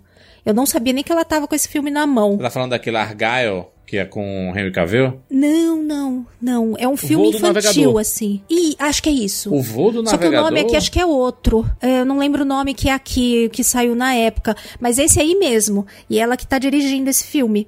Tá quase pronto pra lançar. É do mas eu navegador espero que mesmo, tenha um filme de Star Wars pra ela, né? Porque nos últimos que anunciaram, né, por enquanto. Não tem, mas eu não sei se essa questão de fechamento do Mandoverso, se não vai ficar alguma coisa na mão dela também, não. É, eu acho possível. Agora é interessante porque depois que a Boo ela vence o Wolf, ela consegue retornar, é, recuperar a frota. Eles chegam em Navarro e eles meio que criam um posto avançado deles, dos Mandalorianos em Navarro. E lá eles decidem, olha, vamos agora partir para recuperar Mandalor. Mandalor tá lá, não tem, eles acham que não tem ninguém. Na verdade, o Gideon tá lá forjando armadura em Besca para para os troopers dele, fazendo clone, fazendo o diabo lá dentro. Então, essa retomada de Mandalor é muito mais importante do que eles pensam. Sim. E faz sentido, né? Porque quando o Jin e o Grogu vão lá em, em Mandalore, eles veem que lá tá habitável, né? Tá habitável. Sim. Mas, era não interesse manter Mas todo é- mundo longe de lá, né? Uhum. É do interesse do Gideon manter todo mundo longe, porque ele tá fazendo dele lá, né? Tanto é que ele pede, na, na reunião do Conselho das Sombras, olha, ele é informado pela desgraçada lá em, em Coruscant, olha, o negócio dos piratas lá em Navarro deu errado, os Mandalorianos foram, eles estão se armando, estão querendo retomar Mandalor, se prepara aí. Aí ele vai, faz a chamadinha lá no, no Zoom do Inferno, é, chama lá a galera e diz, olha, vou precisar de guardas pretorianos, vou precisar de mais fighters, vou precisar de mais bombardeiros, porque os Mandalorianos estão vindo e a gente precisa se livrar deles de uma vez por todas antes que virem um problema. Mas isso aí é desculpa, né? O que ele quer mesmo é usar Mandalor como a base dele para essa para o crescimento desse novo império que ele quer. Uhum. Eu, eu, eu gosto bastante do, dos diretores, né? Da, da turma de direção de Mandaloriano, porque são pessoas bem diversas, né? A gente viu ali a Bryce Dallas Howard, né? Que já tinha dirigido nas temporadas anteriores, é, dirigindo o episódio 6, né? Aquele Arma de Aluguel. A gente vê o Lee Isaac Chung, que é o diretor de Minari, ele que dirige o episódio 3, que é esse- aí, a- aquele episódio, né? Que é excelente do. É, o episódio de Endor dentro de Mandaloriano, né? A gente vê o próprio Cal Weathers, né? É, dirigindo o episódio. Ele. Acho que é o você- do Pirata, né? Não, é, não, ele. Não, não é o do Pirata, ele, é o... ele dirige do enjeitado, né? Do... Ah, sim, é o do Enjeitado, é o do Grogo, que é um É. episódio também muito, muito bom. Muito bom. Parabéns, parabéns pro Carl Weathers, parabéns pra equipe de Mandalorian pelo resgate que eles fizeram do Ahmed Best, cara. Se Ah, teve um olha. ator que sofreu dentro desse fandom, eu acho que tem dois atores. Esse fandom, a gente sabe que ele pode ser maravilhoso, né, Kátia? Ele pode ser maravilhoso, ele é acolhedor É, quando, quando mas- quer, mas Mas tem. Mas tem a banda podre. E a banda podre, ela é muito barulhenta e ela é muito tóxica. É, eu acho que tiveram dois atores que sofreram muito com essa banda, que foi o Jake Lloyd e o Ahmed Best. É. O Ahmed Best ele fez o Jar Jar Binks na trilogia é, na trilogia prequel e em alguns episódios de Clone Wars. O personagem dele é horrível. O, o- a questão é, o, o George Lucas ele tentou fazer um Chewbacca e acabou criando um, um, um, um personagem que conseguia ser insuportável. A intenção de ter uma- uma- um alívio cômico, ela é boa, mas passou da conta, né? Ele Muito. deveria ser mais secundário e não ser tão, né, tão protagonista ali junto. Eu acho que isso é que acabou passando. Colocar ele no meio da, da cena de ação, É. enfim. Mas nada disso foi culpa do Ahmed Best. Ah, e o Ahmed né, Best, de forma ele nenhuma. sofreu muito nas mãos do fandom. Muito, muito, muito. Então criaram pra ele agora um personagem que ele pode viver com a cara limpa, sem maquiagem digital, sem nada, que é o Kelleron Beck, um mestre Jedi. E a primeira aparição dele, meu Deus, o cara arrebentando com Clone Troopers, lutando com dois sabres ao Salvando mesmo o Grogu, tempo, né? Salvando o Grogo. Não, e, e tudo isso é muito bonito, porque assim, esse resgate dele, ele já não veio de agora, né? Já tem um tempo já que eles estão trabalhando isso. Inclusive, o Ahmed, ele já fazia esse personagem. Esse personagem já existia desde acho que 2020, Mas não era canônico, 2019. era, era num game show, basicamente. Então. Sim, mas existe- é, o nome do personagem é o mesmo, ele já era um Uhum. mestre Jedi que treina Padawans, ele já era considerado canônico mesmo sendo um game show lá de um tipo um reality assim de competição de crianças que fazem um Uhum. treinamento Jedi, mas ele já era considerado um personagem existente. E é muito bonito eles pegarem isso e aproveitarem como já era um mestre que cuida de criança e que tem essa ligação e tal, ser o Jedi que salvou nada mais, nada Uhum. menos que o Grogu. Nossa maior, nossa coisa mais preciosa hoje em Star Wars. Então, gente, E com potencial, é, participação mais, mais pra frente. Pois é, assim ficou tão perfeito e uma coisa que nunca ninguém ia imaginar. A gente podia imaginar muitas coisas para esse salvamento do Grogo, né? Tinha milhões de teorias, mas isso nunca ninguém ia imaginar e foi feito de uma maneira assim, pra mim, genial. É, deixa, eu, deixa eu fazer uma pergunta aqui sobre. É porque não é, não é muito explicado, né? Sobre a origem do Grogu e tudo mais. O Grogu ele pode ser um clone do Yoda? É, os Jedi não gostavam muito dessa, dessa coisa de clonagem. Tanto é que tudo, todo esse esforço que foi feito lá pelo. É, envolvendo o Mestre Jedi Saifu Dias, o, o Conde do Ku, etc., o Darth Sidious, os Caminoanos, etc., etc., foi tudo feito de uma forma muito conspiratória. É, Pro Uhum. Grogu estar dentro do Templo Jedi há, há já algum tempo, é, sendo tão bem cuidado, eu acho que ele é realmente. Filho do Yoda. uma- Não filho. Não, eu acho que ele é da mesma raça do Yoda. Sobrinho do Yoda. Eu acho que não tem nem parentesco, eu acho que é só da mesma raça. E vamos lembrar aqui uma coisa. Toda vez que Star Wars tentou empurrar pra gente parentesco a É, não deu. goela abaixo, Mas foi. não deu mas, bom. mas Siqueira, né? A história inteira de Star Wars é de parentescos, tá? É. Então. Sei lá, né? Tinha Yaddle lá. É. E eles tinham um Vivida lance pela assim, por exemplo. Bryce Dallas Howard agora. É, eles tinham um lance lá, por exemplo, aquele outro mestre Jedi, acho que era o Kid Admund, sei lá, que era do mundo lá, em que eles tinham a obrigação de, porque tinha pouca gente, não sei o que, eles terem muitos filhos, ele tinha uma concessão especial de ter esposas e ter filhos. Então eu não sei se nesse caso do Yoda, como é, ele tem muito pouco deles, nananana, o mundo sabe lá deles o que, que aconteceu, vai que, não sei, É porque eu gosto muito da mecânica. A mecânica lá de Tatooine, porque ela, quando vê o pivetinho, e aí fala assim: Ah, rapaz, que saudade de você e tudo mais. Esse, o nome dele é Grogu. Ele, nossa, que nome feio. virou uma piada interna na própria série, Porque, né? cara, do Grogu é um nome muito feio, né? Baby Yoda era maravilhoso. Mas não era o nome, né? Jovem Yoda, podia ser Jovem Yoda, né? Young Yoda. Aliás, só lembrando uma coisa, né? A gente só tem o Baby Yoda do jeito que a gente tem hoje por conta da insistência do Werner Herzog, né? Que fez lá o cliente lá na primeira o temporada. Baby Yoda, né? Tivemos diversas vezes momentos dele andando, né? Ele anda de um jeito. Caraca. Parece um saquinho de batata. Ele, né? O jeito, ele parece um pinguinzinho andando, né? Não, no último episódio ele dá até uma escorregadinha de joelho. É. Deram até um upgrade nele.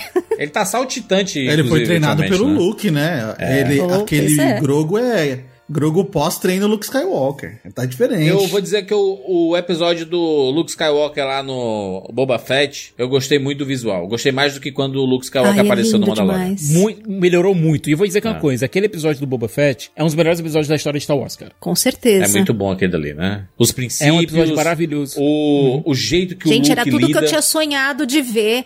É. O, o Grogo nas costas do Luke, como, sabe? Como a O Yoda no- Gente, nas costas é assim, do se Edward. fechou ali um ciclo maravilhoso. A gente tem na mesma cena a Soca, o Luke e o Grogu, pelo amor de Deus. O que eu gosto muito nesse episódio é a gente ver um look diferente do que a gente vê no episódio 7. Que já é aquele look amargurado. 7 não, no 8, né? Ele só aparece no final do 7. No site Mas do o look É, um outro amargurado. momento, que, né? a gente, é, que a gente fica pensando, ué, mas cadê o look entre isso aqui que criou dessa academia? É, e, e, é- e ali é bem no começo, né? É bem. É tipo, ele É, ainda tá ali, jovem. ali ele tá total. Ele tá aprendendo a ser, a ser mestre, né? Também. Ele tá recriando, ele está tentando recriar um legado de, de do- dos Jedi que não existia mais ali, né? É, inclusive, gente- Guinu, a Soca aparecendo ali como, né, mestre dos magos, caralho, né? Do nada aparece a Soca ficando ali. Amiga da família. Dos magos.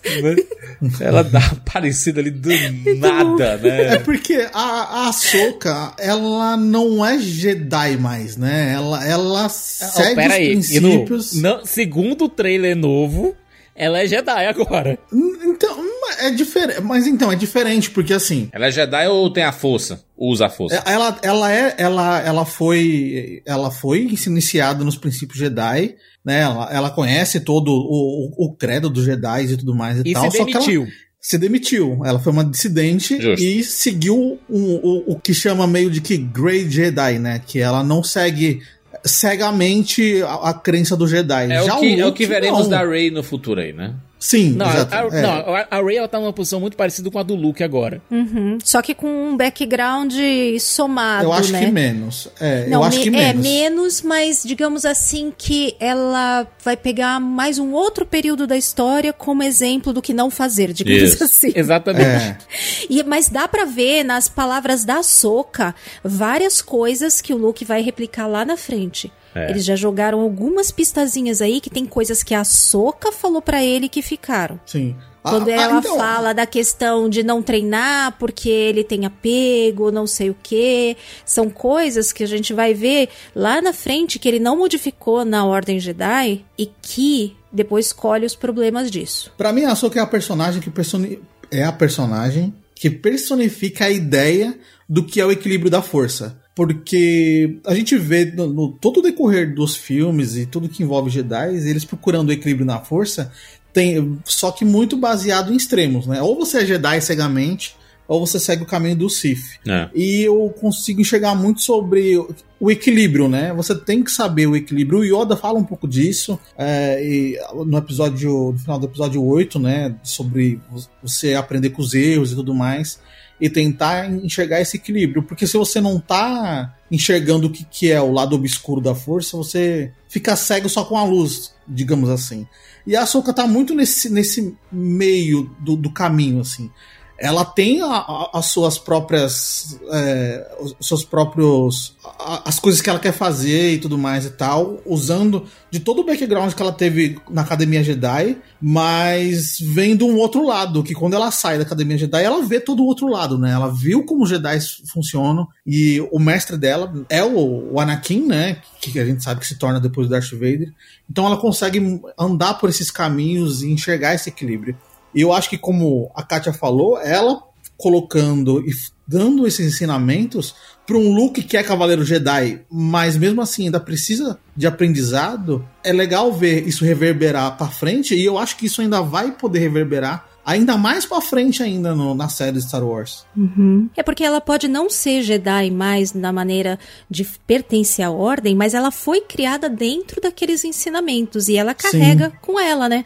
Agora, se ela fosse de outra época, por exemplo, se ela fosse da época da Alta República, que é o período anterior, que tá saindo bastante em livro agora e vai ter o finalzinho dele quando sair a série da Acolyte, eles tinham lá um tipo de Jedi que era chamado de Wayseeker que é um Jedi que sai da ordem.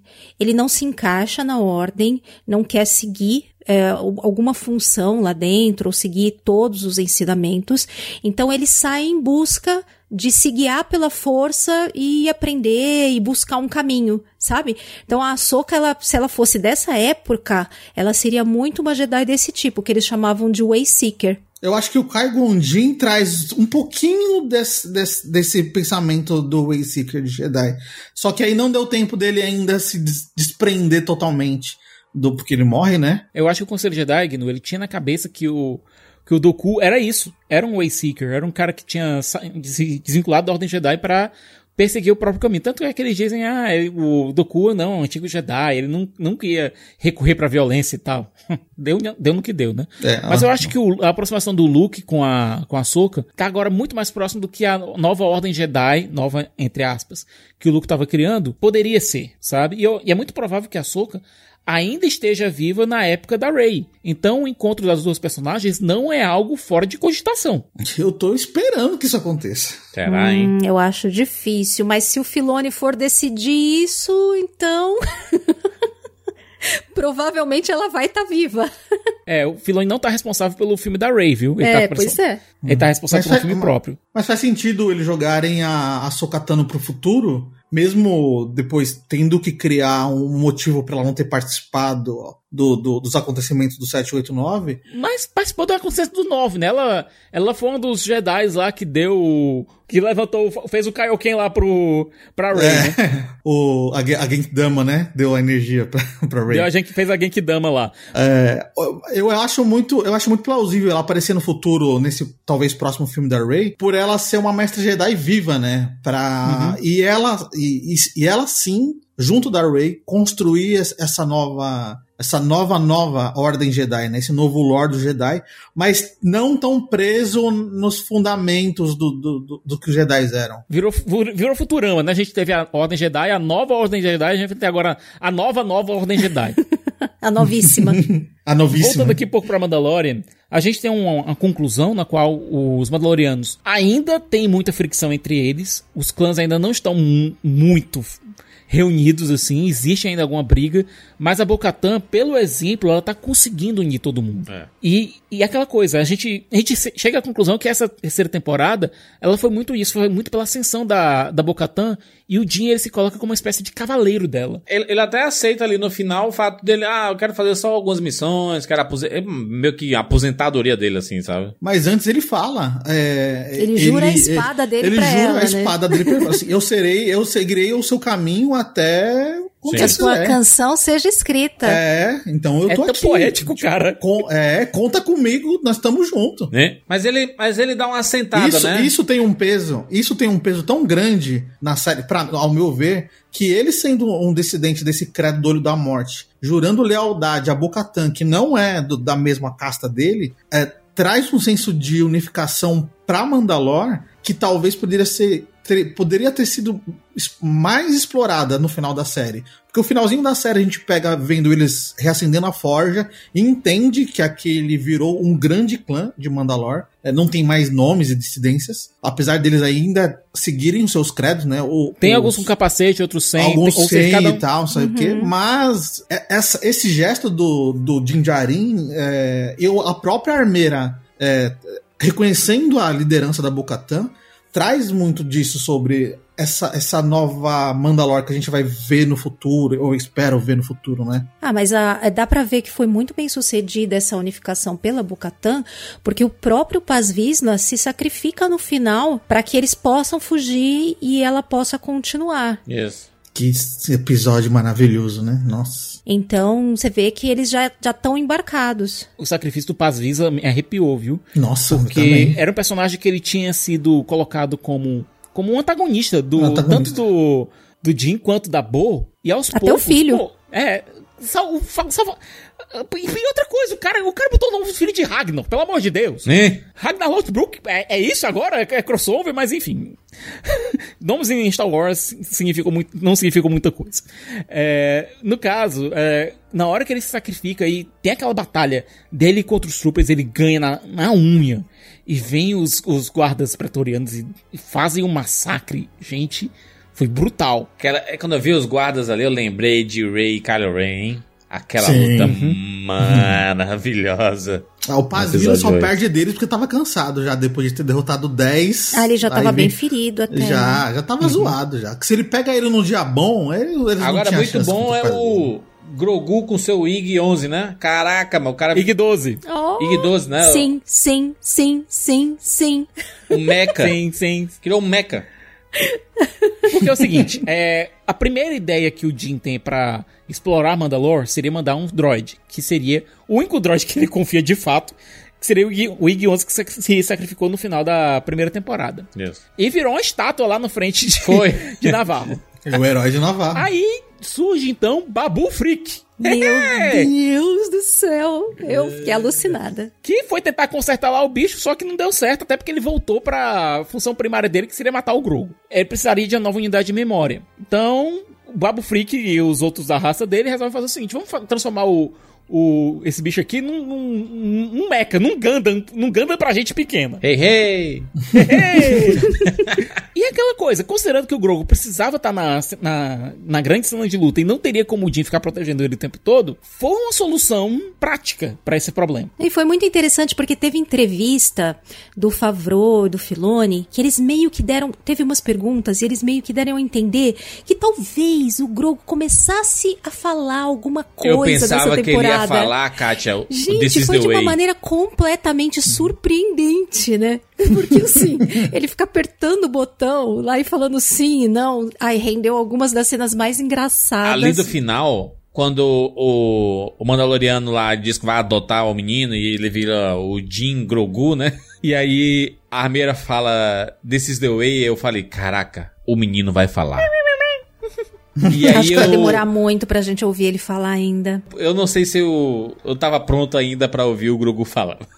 Ah, eu acho que Olha, ninguém tá pronto ainda, viu? Isso Eu tem que acontecer não. porque senão o, o Grogu vai virar a Meg dos Simpsons. É, não, ele tem que falar. ele tem que falar, gente, né? Ah, mas só daqui 30 anos. Não, não. É, Mas olha, não sei, mas mais No um pouquinho, filme. ainda acho que ainda vai. Bota ele pra Acho falar. que no filme o James Gunn, fala, o James. Gunn ele teve uma boa ideia que foi envelhecer o, o, o Baby Groot aos poucos. Então a gente, tava, a gente viu o envelhecimento dele aos trancos e barrancos com, com o passar do tempo. Com o Jim, é, com o Jim Grogo agora, né? Eu acho que tem que ter uma passagem de tempo entre a terceira e a quarta temporada pra ele já estar pelo menos Falando. é, uma- um twin. Não, não adolescente nem uma criança, mas alguma coisa no meio, sabe? Mas vocês acreditam que vai ter quarta temporada antes do Não, filme? não, acho que quatro, acho que não vai ter quarta temporada. Vai- a próxima temporada de Mandalorian já, tá, já vai pra pré-produção, a filmagem agora no final, para o final do ano. É, o jeito que eu tô percebendo aqui é que Mandaloriano, ele é um- uma galinha dos ovos de ouro da, do universo Star Wars no Disney Plus. E eles não vão deixar de fazer, eles vão fazer a quarta temporada de Mandaloriano e aí vai vir o filme.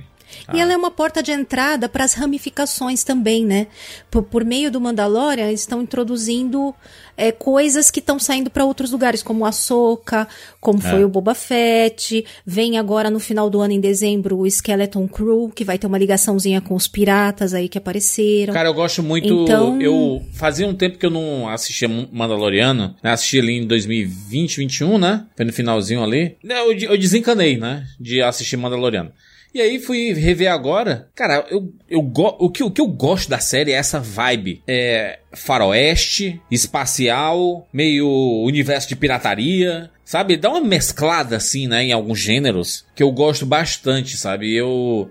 Eu vi muito isso nos episódios lá do Boba Fett, né? Que tem umas vibes desafios de faroeste ali, né? Parece os filmes do Bastante. Sérgio Leone ali, né? Quando o xerife vai desafiar o vilão lá do Sindicato dos Pikes, né? Muito bom. Até aquele conceito de você pegar o povo da areia que havia sido trabalhado já no primeiro episódio da segunda temporada de Mandalorian, É. de transformá-los em basicamente povos, é, povos originários, Sim. dizendo, olha, a gente estava aqui antes, vocês aqui invadiram. Sim. Muito é importante. Cara, eu, eu gosto muito da batalha final com o Moff Gideon. Bela batalha, hein? Que bela luta. Agora ele morreu, né? Não é possível que ele não tenha morrido, gente. Pelo amor de Deus. É, ele tava de carretel ali, e hein? tudo. É. Tava de besta. não. ali. Se não mostrou o corpo, né? Pelo amor de Deus, jogaram um Star Destroyer na cabeça do homem. Não, jogaram fogo. Ah, não, ele passa ali atrás, Não. né? Vem só É. o fogo. Aque- aquela Só armadura não é prova de fogo, não, rapaz. Ele joga fogo É, toda hora no Mandaloriano. bem, viu? É, não sei se ele tá morto não também. Ele não. pode ter torrado um pouquinho, tipo assim, né? né?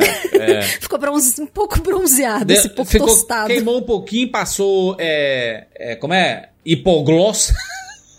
e deu uma sarada lá, porque que ele vai voltar. Nada, nada que um tanque de bata lá resolva. Mandaloriano, É. já quis imitar clone, já quis imitar todo mundo, agora vai imitar o Vader também? Acho que provavelmente o Gideon vai, vai ser uma vibe Vader. Ele vai, ti- tipo, vai ter que usar armadura, porque ele tá todo queimado e ele só sobrevive por causa da armadura. Não tinha pensado nisso. Ou seja, ele vai, vi- vai virar realmente o Gus no final, de, no, no final da participação dele em Breaking Bad. Exatamente. A roupa dele já era um, um pré-protótipo de Darth Vader. Exato. Isso- e é interessante que mostra que tipo, a roupa do Vader não é, ele não é daquele jeito à toa. Tipo, a roupa dos Imperiais eram parecidas, de alguns, né, pelo menos Moff Gideon, Sim. eram parecidas com aquele design. Mais uma coisa que acrescenta pra não ficar só solto, né? É, ah, do lore, né? só o Darth Vader usa uma roupa preta daqui? Não. Sim. Tinha um, um conceito por trás ali. Inclusive, eu não gosto não. bastante das decisões artísticas da série, sem antes de vir aquela, aquele grupo que a Bocatan traz, né, de Mandalorianos, os sem capacetes, né?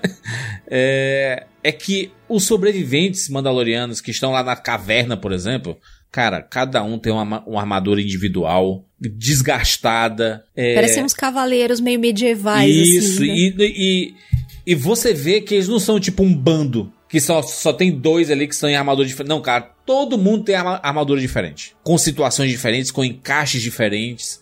Achei muito legal o cuidado visual Estilos de ali. luta diferentes que refletem nas armaduras. Exato. Cara, aquela, porra, aquela luta do Paz Vizla, cara, ele indo na porrada, gente. Ele, quando, quando a minigun dele superaqueceu, ele começou a usá-la como um porrete. Não, é Manda- Mandaloriano, ele é o. Né, tem que ter bicho gigante, né? Em, em algum episódio. Né? É, a gente viu logo Muito. aquele jacaré gigante, viu o dragão gigante lá. A gente- mitossauro. O mitossauro a gente vai, né, vai ser trabalhado mais no futuro aí também, né, mais coisas. É, bicho gigante mandaloriano é uma parada que combina bastante, né? Sabe que eu queria saber a opinião de vocês, uma coisa? Vocês acham que o Moff Gideon conseguiu o intento dele ali de fazer clones sensitivos à força? Eu acho que tinha algum motivo pelo qual ele queria se livrar do doutor. Sim. Ah, o doutor não abrir a boca, né? Uhum. Pra ninguém mais poder É. ter o segredo, né? Eu acho que o doutor conclui, como ele fala, conclui a pesquisa dele, ele toma a pesquisa do doutor, mata ele pra né, queima de arquivo, consegue. Eu, eu, eu- eu- consegue criar os clones sensitivos à força, que pra mim é o gancho. esse- essa frase dele foi o gancho pra gente entender por que o Snoke é clone e sensitivo à força. É. Uhum. É, são as coisas que ele- eles vão justificando, né? Vão É o caminho. E isso é legal, né? Construção de universo é isso daí, né? Você vai. Não, na verdade, o Filone tá tendo que fazer trabalho de. Cara, o Filone tá tendo que trocar a roda do carro com o carro andando. Não é nem o pneu, é a roda mesmo. Eu não acho que ele tá triste, não, tá? O Filoni ama Star Ah, Wars. não, ele, tem ele muita tá- história aí Ele pra tá amando contar. fazer isso tudo aí. Ele já E- fez isso com Clone Wars, né? Pois é, é- essa é a segunda vez que ele tá tendo que fazer esse serviço de engenharia com o negócio funcionando. Eu, eu não acho que Não podia ser seja ninguém ruim, não. melhor do que ele pra fazer isso aí. Eu também não acho ruim, não. Eu acho até bom que tá na mão dele. Porque É. estando na mão dele, eu consigo ver um futuro promissor de Star Wars. Hoje é mais fácil fazer isso. Se você, se você pensar, hoje é mais fácil fazer isso que ele tem série pra, pra poder contar. O ruim era ter que corrigir isso em filme. Em filme. Pois é, isso ia ser difícil. E filme é viu? brabo, né? Não à toa, eu acredito muito que o filme da Ray vai ser quase o episódio 9, meio que. Gente, vamos tentar não pensar tanto no episódio 9 e foca nesse aqui, nesse filme aqui. Como ele não é uma trilogia, um filme solto, eu acho que nesse É um filme ele vai ter. recomeço, né? É, É, um ele- recomeço. Mas eu acho que vai ser aquele recomeço onde a gente vai ver muito sobre algumas tentativas de explicação ou de justificativas de coisas que a gente não viu no 9. Vai ser uma meio Não que uma sei, continuação. ele vai ser 15 anos depois, eu acho que eles vão deixar tudo meio pra trás. Mas, né? mas vamos fazer o seguinte. Trabalhar com Vamos fazer a Jedi. nossa avaliação aqui da, da, dessa terceira temporada de Mandalorian. E aí a gente faz um bloquinho falando dos próximos projetos de Star Wars que tem mais à frente, inclusive desse filme da Rey. A, a nota de 0 a 10, por favor, para a terceira temporada de Mandaloriano, né? Justificativas é, rápidas, por favor, né? Pra gente poder prosseguir já pro, pro bloquinho. Ah, vou começar aqui por mim. Cara, eu achei essa temporada bem gostosinha. Entendi algumas pessoas que reclamaram. Eu não vi semanalmente, tá? Então talvez acompanhar semanalmente tenha sido mais cansativo. Eu acompanhei todos os episódios de uma vez, né? Assisti em dois dias, basicamente. É, assisti os quatro episódios de. Aliás, três episódios de Boba Fett. Três ou quatro? Eu vi, eu vi, o, vi quatro episódios. Quatro episódios de Boba Fett. é, e vi os oito de Mandaloriano em dois dias, né? Então fiz uma pequena maratona de Mandaloriano. Então eu gostei, gostei da temporada, gostei do ritmo dela. É bacana ver que tem alguns episódios que são menores, tipo tem 30 e poucos minutos, tem alguns que tem mais 40, tem um pouquinho maior. Mas normalmente tem essa média de, de tamanho de episódio. Gostei das pitadas mais sérias. Talvez quem assiste a Mandaloriano, tipo o público mais infantil, que quer ver a aventura do Mandaloriano, Grogu e etc., tenha ficado meio pistola. Mas ao mesmo tempo que aquele episódio 3, que é bem fora de tudo, ainda tem um blocão do Mandaloriano, Grogu etc, entendeu? Então eles não abandonam uh, o seu objetivo. Cara, vou dar uma nota 8 de 10 dessa terceira temporada. Eu acho que ela é um pouco inferior às anteriores, mas ainda assim é um Mandaloriano bem sólido, assim, sabe? Siqueira. Nota 8 de 10 também, Júlio, concordo. Essa temporada ela começou aos trancos e barrancos. Eu acho que o Rick Famuyiwa entregaram um problema muito sério para ele, porque o que deveria, o que provavelmente seria o coração do, da terceira temporada foi resolvido na temporada de Boba Fett. Então ele teve que acelerar alguns planos, modificar algumas coisas e tal, junto, do, obviamente, dos roteiristas, o John Favreau e o, o próprio Dave Filoni. Quando a temporada ela começou a se encontrar e a química entre a Bo e o Jim engrenou, a temporada também foi junto. Para mim, nota 8 é uma nota boa, uma nota bem sólida. É uma série que ela é uma temporada que encontrou seu caminho aos poucos, mas encontrou e entregou realmente boas aventuras, é, diversão farofa. Essa aqui sim é uma farofa boa, uma farofa boa com bacon, com uma picanhazinha do lado. Essa aqui é a farofa realmente que você come com gosto. Entendeu? Nota 8 para mim. Muito bem, Gnu? Uh, eu vou dar um 8,5, um pouco mais.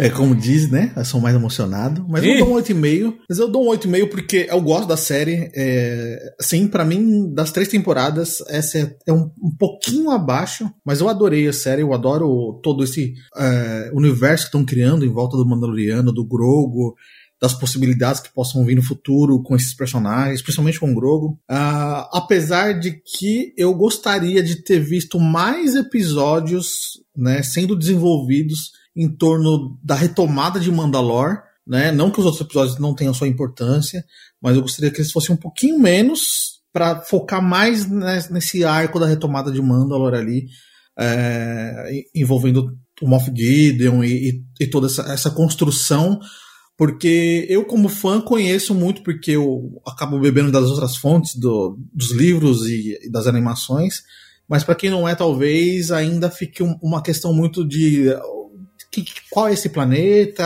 por que aconteceu, o que é essa galera e tudo mais e tal.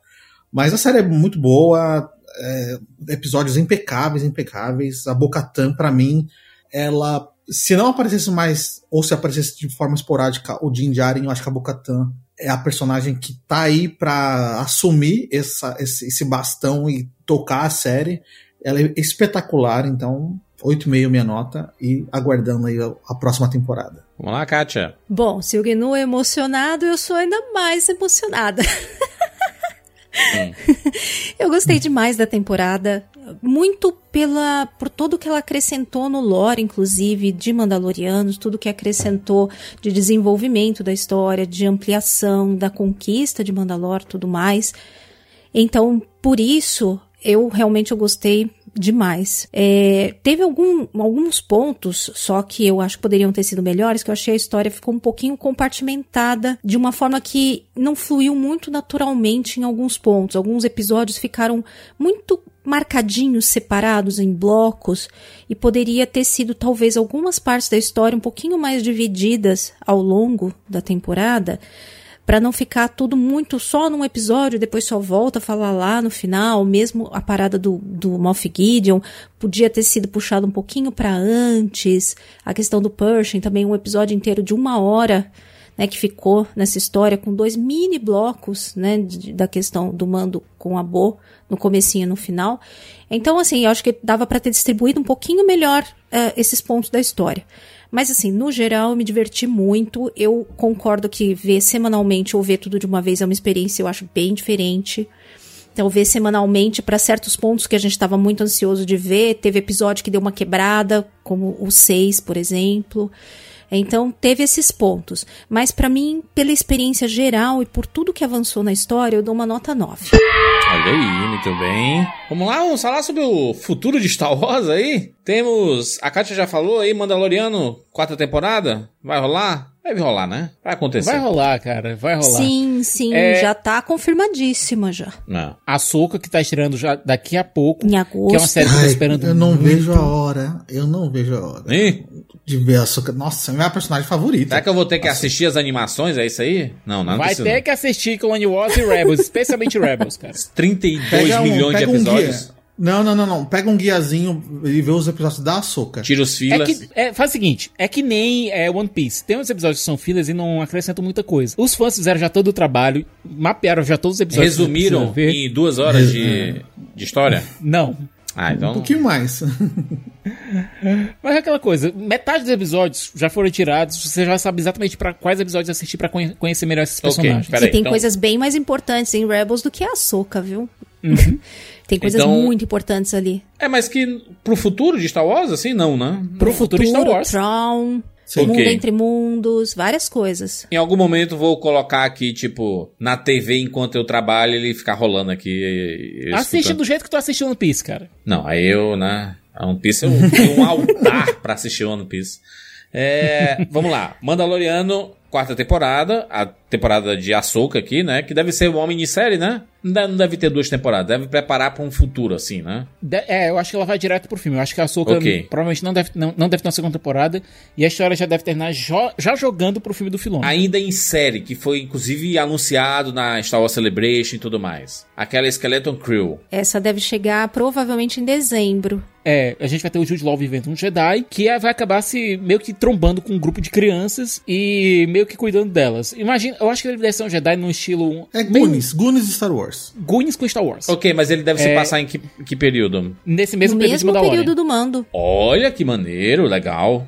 Muito bom. Inclusive, aquele pirata que foge no episódio dos piratas, o Vane, ele está no Skeleton Crew. Rapaz, eu tô com a sensação de que Skeleton Crew vai cruzar com o Luke Skywalker. Cara, O, o Luke vai herdar esse- esses alunos aí, hein? Esses. A equipe de Foundlings. direção de, de Skeleton Crew é insana. Tem até os Daniels de tudo em todo lugar ao mesmo tempo envolvidos tô no episódio. Então, eu tô esperando coisas legais ali. Agora, é aquela coisa, né? A gente achava que tinha sobrado só dois Jedi no- na galáxia, aparentemente sobrou bem mais do que isso. É que nem Mandaloriano. A gente pensava que só tinha um Mandaloriano, quando viu, quando a gente viu, tem uns 412 milhões de Mandalorianos. Só de Jedi que a gente já conhece, tem o que resgatou o, o Cal Kestis, tem o, o Ezra, O Ezra, a tem própria a. Soca. O Ezra é uma incógnita, né? A gente não sabe se vai aparecer em algum momento aí, né? Ah, vai. ah, já- mas ele tá, ele, tá, é, ele tá totalmente ligado com o Tron e com a Ahsoka. Justo, justo. Quem mais? Quem mais de séries? Bom, aí vai ter a Colite depois, mas tá sem data ainda. Deve ser Acolyte. mais provável 2025. E a Colite lá no passado, né? É na, no final da Alta República. Da Alta É Pública. muito lá atrás. Muito, muito lá atrás, Júlio. De 100 anos. 100 anos antes do episódio Um Ameaça Fantasma. O né? Yoda tá na meia-idade já. Você tá, tá saindo da velhice e entrando na meia-idade. É, Caraca. sim, o Tá, Yoda com, tá, tá por com aí 800 mesmo. anos. O Yoda, É, ele é 700 e o. Leslie Nielsen do, do universo Star Wars. Em qualquer Sempre momento que você velho. for ver, ele sempre foi velho, né? É assim, em qualquer momento. e aí, de série, é isso aí, né? É, tem Visions também, mas ela é fora do canon, não É, conta. Visions, ele é um experimento, né? De E vai sair pra antologia. criancinha também a Young Jedi Adventures, que também se passa no período da, da Alta República, inclusive com padawanzinhos com o Yoda. Porque Ei. é a Vai sair é também agora em pra se maio. colocar uma série infantil, porque, sabe, é esses personagens vão ser brutalmente assassinados depois. Que tristeza, que tristeza. Ah, mas é na época da Alta República isso, então... Não, pois é, é o melhor período pra se colocar isso, porque esses personagens depois não serão assassinados brutalmente pelo Anakin Skywalker. né? Ah, não serão... Ah, tá, tá certo. Esse, esse, esse momento aqui de atualização de coisas é muito bacana, porque no futuro eles ganham outras conotações, porque a gente fez isso na época do Mandaloriano ali, e a realidade era exatamente outra, tá ligado? Porque a gente tinha outros filmes anunciados ali, e hoje, aqueles filmes anunciados já, não existem mais. Tipo, essa, bye. essa trilogia do Ryan Johnson não existe mais, né? Morreu. Isso Não, é o seguinte, ela oficialmente ainda existe. não, não é falado por ninguém. Ninguém fala sobre isso. Tá, tá esquecido, tá esquecido no rolê. Igual o, filme que, da Perry o que Jenkins. eu acho, eu, eu, tenho sens, eu tenho uma sensação, sabe, de que o Ryan Johnson tá dando um perdido na Kathleen Kennedy porque ele não tá nem um pouco ansioso pra voltar pra um Não, fandom que ninguém não vai, ele. não vai- não, não, essa, essa trilogia tá cancelada. Aquela é, Rogue Squadron da Perry Jenkins acabou também, né? Enfim, não vai ter Acabou. E era uma coisa que eu tava muito ansioso pra assistir. Também achar, eu acho que seria bem legal o Rogue Squadron. Mas enfim, não vai Acho ter. até o filme do Taika deve O ter filme do. Taika Waititi subiu no telhado, tá? Não vai Pois rolar. é, e tava até tipo, ele tá trabalhando no roteiro, não sei o que, não falaram mais nada. Em compensação, anunciaram outro que ninguém tava nem ouvindo falar nada, do James Mangold lá, que vai lançar o É. Indiana Jones. Um filme passado lá na. antes da Velha República, assim, nos primórdios dos primeiros Jedi. Na da verdade, ele vai origem- mostrar a origem do primeiro Do Jedi. primeiro Jedi. É o Jesus Cristo Por do universo de Star Wars, né? Veremos ali o Na o- verdade, eu- não é nem Jesus Cristo, eu acho que eu colocaria, eu colocaria o quê? Moisés, cara. Pode ser ali lá atrás, né? O, o primeiro Jedi. Eu acho que vai ser. James Mangold é o diretor de Logan, né? O diretor de Monstro do Pântano da, da DC aí. É, a Celebration foi muito boa porque eles deram destaque pra três filmes. E os próximos três filmes de Star Wars serão esses mesmo, né? Isso, e bem diferentes entre eles. esse é a o. gente tem um filme da. O nome é Dawn of the Jedi, né? O nome? É, né? É o Tipo- nome da era onde ele vai se passar e provavelmente deve ser o nome do filme, até porque é um nome muito forte. Isso. A, a Aurora dos Jedi, do, É. dos Jedi, sabe? É algo muito forte. Aí a gente tem outro filme que se passado na, na época da ascensão do, da Primeira Ordem, da No- Nova República barra ascensão da Primeira Ordem, que é o filme do Filoni, que vai ser a- a- o grande clímax desse é, Mandalorian verso, né? Tá. Desse Filoni verso. É, não, não quer dizer que vai ser o filme de, encerra- de encerramento desse universo, mas, Mas vai ser um clímax. vai ser um clímax, né? Mas pode ter continuação no futuro, é, pode ter reverberar Pode, mas coisas é aquela coisa, o Filoni ele tem que trabalhar com, dentro do cânone. Isso. Ou seja, pouco depois do, do, do que acontecer nesse clímax, já deve começar as movimentações para a ascensão da Primeira Ordem. Sim. Então, Deve ser já, o, já quase colado no episódio 7. Pois é, É. a gente deve ter a que... A gente, tem, a gente tinha três facções trabalhando em, no Conselho das Sombras que a gente viu em Mandalorian. A gente viu a facção do, do Moff Gideon, a gente viu a, a facção do Tron, que ali foi representada pelo Capitão Peleon, do, pelo Capitão Peleon, e a gente tem a facção do Hux, que é a que está envolvida com o projeto é, Necromante, que possivelmente é a ascensão do. a nova ascensão do, do Palpatine. A gente já viu um caindo. Quem jogou Star Wars Battlefront 2 tem uma. Acho que a introdução do jogo, a CG de introdução do jogo, meio que apresenta um pouco do que é esse projeto e por que, sim, revemos o Palpatine aí. Então, dá um Google aí, um YouTube aí, vê essa cena que é interessante. Pra entender por que o Palpatine não tá morto, assim, não é, É só. triste o pessoal ter, que, ter que jogar Battlefront e ter que ir atrás de Fortnite pra entender. Mas, enfim. é- Essa, essa porcaria já passou. É, mas não vem com essa não, se querer, porque a gente teve que assistir Boba Fett aí pra sacar as coisas de Mandalorian. Mas pelo menos é uma série, você não teve que procurar num outro num jogo de videogame e depois tem Mas que, o tem que assistir uma é transmissão canon. de Fortnite, pelo amor de Deus. Ok. O jogo é canon, o jogo é canon. É Ok. igual o Jedi Fallen Order, é E canon. o filme que chamou a atenção de todo mundo, né? Porque a gente pensava que a franquia principal teria morrido. E aí teremos um filme da Rey, cara. Filme solo da Rey. Que se passa numa, numa época agora mais avançada que a gente viu em Star Wars até agora, dentro do canon, sem ser Legends, que é a aurora da nova era, da nova Ordem Jedi. Gente, esse, esse, esse Star Wars vai ser o episódio 10, né? Vai ser o episódio Eu 10, acho que né? vai ser o, o episódio 9.5. Não, não, não. Episódio 10, mano. Pelo amor de Deus. Acho que eles vão querer dar um tom de uma coisa nova começando. mano. É, Mas pode ser o e 10, sem né? obrigação de ser trilogia, nada disso. Eles parece que vão trabalhar com coisas mais individuais, assim, não com a obrigação de sair uma trilogia. Não que não vá ter continuação. A gente se mas acho que não apega fechado que tem que ser. aos episódios, sabe? Aqui é uma continuação da história principal, gente. Não é um spin-off. E outra coisa, pegaram um bom roteirista, que é o Steven Knight, que é o criador de Peak Blinders. É, vai ser dirigido pela Charmin Obaid Chinoy, que é uma, uma, uma cineasta paquistanesa, duas vezes vencedora do Oscar. Documentarista, né? É. Muito famosa. Documentarista. E ela dirigiu dois episódios de Miss Marvel, né? Aqui eu acho que ela vai ter bem mais liberdade do que em Miss Marvel, convenhamos. Ah, é. Mas. Vai se então passar gente quanto tempo depois? Uns 15 anos depois. 15 anos depois, a, a Ray montando. Daisy Ridley de volta, né? Foi muito bonitinho, inclusive ela voltando lá pro palco e tudo. é, da Celebration. E aí, ela montando a nova Ordem Jedi. Eita, menino. Eita. É, outro que deve voltar é o John Boyega, como, como o fim. Fim. E eu espero, por favor, que deem um papel decente pra ele, pra ele não ter que ficar gritando Ray a cada cinco minutos no filme. É. Será Ah, que. mas é legal que ele vai se desenvolver como Jedi, né? Eu acho que isso é uma oportunidade legal dele ter um desenvolvimento interessante. que a Rey nesse filme vai estar. Vai, vai, vai ter tido um filho do Kylo Ren. Procede isso daí? Não, isso aí, isso é. Não, não, não, não procede de maneira nenhuma. Que Esquece, esquece esse beijo deles. Esquece isso daí. Isso, isso, isso nunca aconteceu. Um beijo engravidou, mano. O beijo, Isso nunca né? aconteceu. É o universo de Jedi, é, outra, é outro, outro jeito de engravidar, né? Ué, o Anakin não foi concebido pela força? É. Então, um beijo. Como diria o Capitão Fábio, esquece essa porra aí, Tem gente. precedente. Mas eu acho que eles vão esquecer essas paradinhas aí. Vai, vai tocar o barco fingindo que não aconteceu. Não, vai. Cara, não, não dá pra esquecer, né? Não, Mas mas, assim, superar. não vai ser citado. É, dá pra não superar, ser- exatamente. Foi um término traumático, entendeu? A gente vai ver uma Ray é, pensando na sua paixão que morreu pra salvar ela. Vai tocar o barco e A, é isso a. Rey, 15 anos depois, ela vai, se cham... vai continuar se chamando Skywalker. Isso eu espero que não. Ah, com certeza. Vai, sim. Caraca, a Katia defende a Rey Skywalker, não é possível, mano. Você sabe que já tem um tempo já que eu tenho falado, olha, se preparem porque vai ser muito mais rápida a reconciliação com as sequels do que foi com as prequels e tal, porque as coisas hoje são muito mais rápidas. Mas olha, tá sendo mais rápido do que eu imaginava. Tanto que já estão aí é, anunciando filme novo. Eu achei Mas- que ainda mas, ia Kátia, demorar mais uns dois, três anos pra falarem Os disso. episódios 7 e 8 são espetaculares, tá? Eu sei que tem muita gente que não gosta do 8 aí. Eu sou maluco pelo episódio 8. Eu adoro conceitualmente, inclusive, o episódio Tamo 8. junto, o Luiz. 9. O 9 eu não revi, tá? Eu vi apenas uma vez no cinema. E foi traumático o suficiente pra mim. E eu não sei se eu quero rever, não, tá? Jura, você quer que eu te diga uma coisa? Ah. Eu também.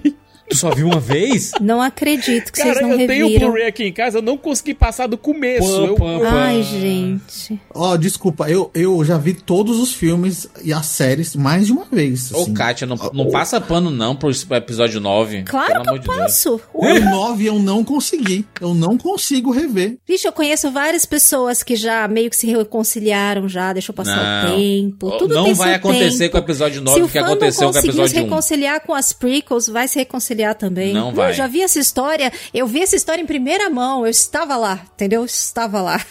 Fui ver todos os Star Wars lá no cinema, né? Lá em 99, etc tudo mais. Eu vi uma geração de fãs sendo formada ali com os episódios 1, 2 e 3. E dá pra entender, porque os fãs velhos não gostaram de Star Wars lá. Tipo assim, gostaram do. Não gostaram do primeiro, mas foi legal voltar pra Star Wars. Gostaram médio do 2, algumas coisas do 2 e gostaram mais do 3. Né? Essa é, é- é basicamente Foi uma média. isso. É O basicamente uma episódio média 3 é incrível, cara. O episódio 3 é incrível, esse aí não precisa de defesa de ninguém, cara. O primeiro, né, estragou tudo e tudo mais, aquele negócio do Anakin, né, o Midi-chlorians. Midi-chlorians, aquilo ali deu, um, deu uma afastada, mas é fácil de reconciliar porque tem muita coisa de discussão política ali nos episódios 1, 2 e 3 e tal. O 9... Vai Gondin Darth Maul. O 9 é né? porque ele desmente muitas coisas do 7 e do 8. E ele E aí- suja os personagens, E aí tem cara. o 8. O 8 é um filme extremamente corajoso porque ele mexe em um personagem que era meio intocável pras pessoas, que é o Luke, o Luke Skywalker. Como assim, meu mestre? O, o herói da saga é, Star Wars, ele é falho. Como O assim? próprio Mark Hamill, o próprio Mark Hamill ficou puto com isso, cara. É que ele não queria morrer, né? Ele não queria perder o contrato, né? Ele ficou puto por isso. Bom, queria- eu só tenho uma coisa a dizer pra Ah. vocês. A gente acabou de lançar um episódio nas últimas semanas que chama A Mais de Nós, que a gente fala de toda essa treta e relembra todo o episódio 9 e as conexões com o anterior. Então, eu recomendo aos ouvintes Olha irem aí. lá na Cast Wars.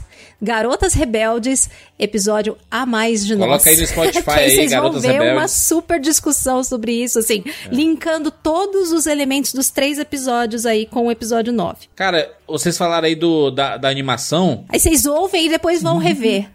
Star Wars Aventuras dos Jovens Jedi, os curtas. É isso que tu tava falando, Siqueira? Saiu já, né? Saiu aqui, eu tô, tô Sai dia Disney Plus. 4. Saiu uns trailerzinhos, umas coisinhas, mas eles vão sair dia 4. Essa animação aqui já tá disponível. Tem aqui Ah, seis O Tales episódios. of Jedi já tá Isso, disponível. é, é- são- essa é outra coisa, que inclusive vai ganhar uma segunda temporada. Histórias dos Jedi é uma animação feita pelo Filoni, que meio que preenche alguns gaps é, na época das prequels. A gente tem histórias da origem da Ahsoka e da origem do Dukan, do Dooku, inclusive com uma história dele com o Qui-Gon Jinn de aprendiz e o Qui-Gon Jinn sendo dublado pelo filho do Liam Neeson. Qual é esse daí, você quer? Esse aí é o Star Wars qual? Star Wars Stories? É Tales of the Jedi. Tales of Tem the inclusive Jedi. um episódio da Yaddle, inclusive. É, tu- é- é tudo canônico, né? É tudo Canônico. canônico, extremamente importante.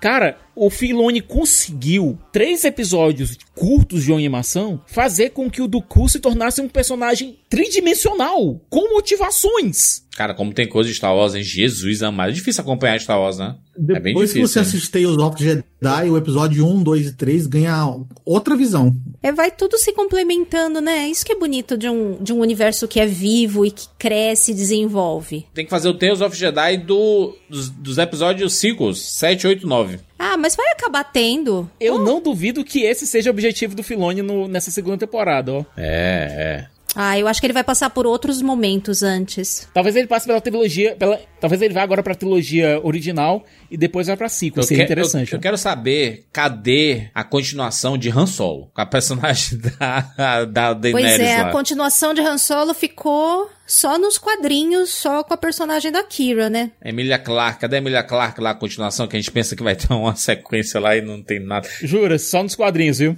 Cadê o Han Solo? A, sé- a série do Lando. Pois é. Ah, a gente nem falou, né? Tem a segunda temporada de Endor, né? Que tá confirmada aí que vai vir, né? Segunda e última, viu? É. É. a, a série foi concebida pra ter apenas 24 episódios, ela vai ter só 24 episódios, depois Apenas. disso acabou. 24 A série como episódios. um todo. É, é episódio pra A- caramba.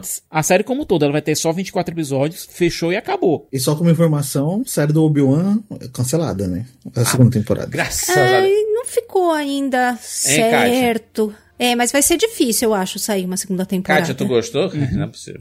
Eu gostei, eu, eu tenho vários pontos a criticar, mas também teve umas coisas bonitas Caraca, que trouxe, a assim. Tem Kátia- a Leinha, que é fofa. A Kátia é o Gnu de Star Wars. A Ca- O que é o Gnu na Eu Marvel? abraço a farofa, gente, eu falei pra vocês.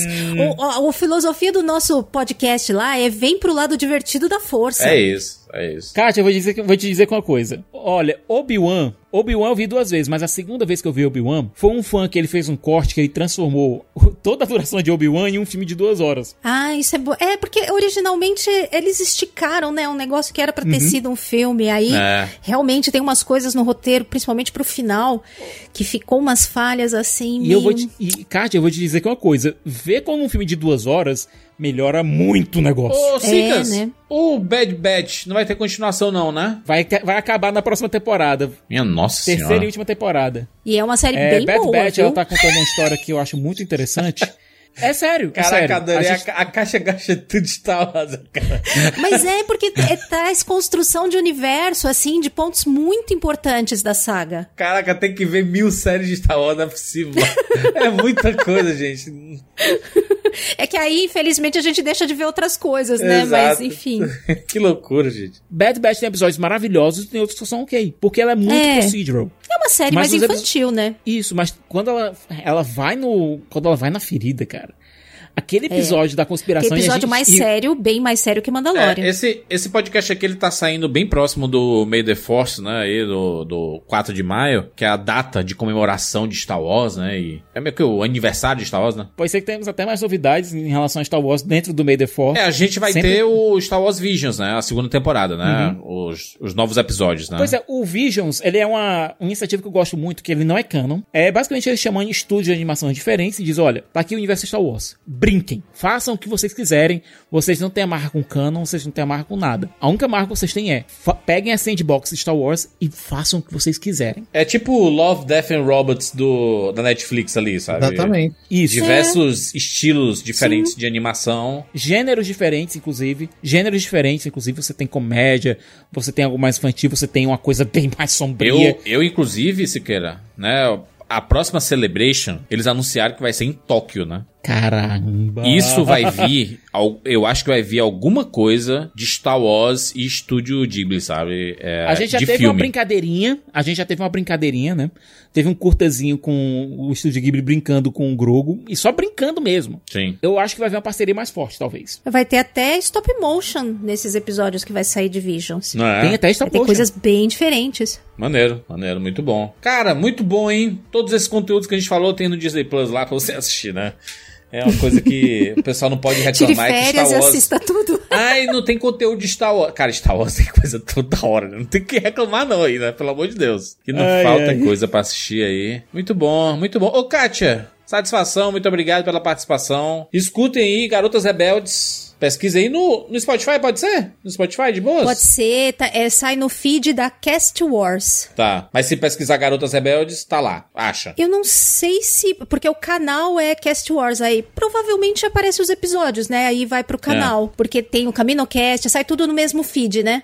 Entendi. São vários. vários São é, vários projetos participam de- Sim, de- de, Star Wars no. Aqui, ó, Garotas Rebeldes. Garotas Rebeldes Podcasts. Garotas Rebeldes tá aqui. Tem um, Apareceu, né? espaço próprio, inclusive, aqui, ó. Todos os episódios aqui. Maneiro. Muito bom. Ah, é uma honra participar. Eu fiquei tão feliz. Ih. Quando chegou o convite, eu só fiz sim, sim, sim, sim. Sim, sim, sim, Uma sim. honra, porque Apertando eu o ouço Rapadura há muitos anos, sou muito, muito fã mesmo. Escuta desde quando, Agradeço Kátia? demais a oportunidade. Eu descobri podcast, assim, é, eu só não ouço há mais tempo porque eu não sabia que existia podcast, mas Hum. eu descobri podcast junto com o Despertar da Força, procurando conteúdo quando saiu o Despertar da Força. E aí eu achei justamente a Cast Wars, o Rapadura, foi um dos primeiros podcasts que eu achei na época. 2015 ali. 2015. Uhum. Que maneiro. Desde essa época. Cara, é, eu, eu- eu lembro até hoje, quando eu assisti o Despertar da Força, eu fiquei tão extasiado. Pra mim, Ai, que, que momento incrível, né? Pra mim, us- usando da hipérbole, é que estamos em 2023, revisionismos históricos, e eu sei que tem muita gente que fala que é uma cópia do episódio 4, pra mim é melhor que o episódio 4, Despertar da Força, e causou uma sensação de emoção com a franquia Star Wars, que acho que nenhum filme de Star Wars causou. Despertar da Força pra mim é, É. extremamente especial, e eu sou apaixonado pela personagem da Rey.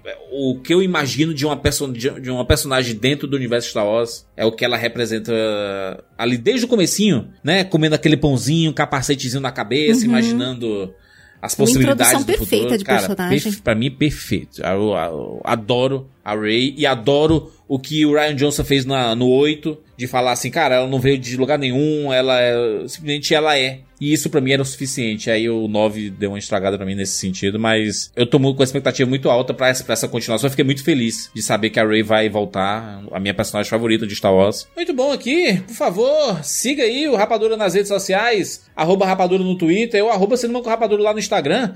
Cara, estão saindo muitas notícias, muitas novidades, você fica 100% atualizado sobre tudo que acontece no mundo do cinema, das séries aí, do streaming, lá no nosso Instagram, arroba Cinema com Rapadura. Se você ouvir esse podcast lá no Spotify, dá pra deixar comentários agora, viu? Então tem lá um espacinho de comentário. Você tá aí no Spotify, tá ouvindo agora? Vai, vem, vem aqui nos comentários, diz o que você achou da, da nova temporada de Mandalorian, né? Essa terceira temporada. E o que você acha do futuro? O que é que vai vir aí? Qual o, qual filme te deixou mais empolgado? Qual série te deixou mais empolgado? Deixa aí nos comentários que a gente quer saber a sua opinião. É isso, nos encontramos na próxima semana. Tchau!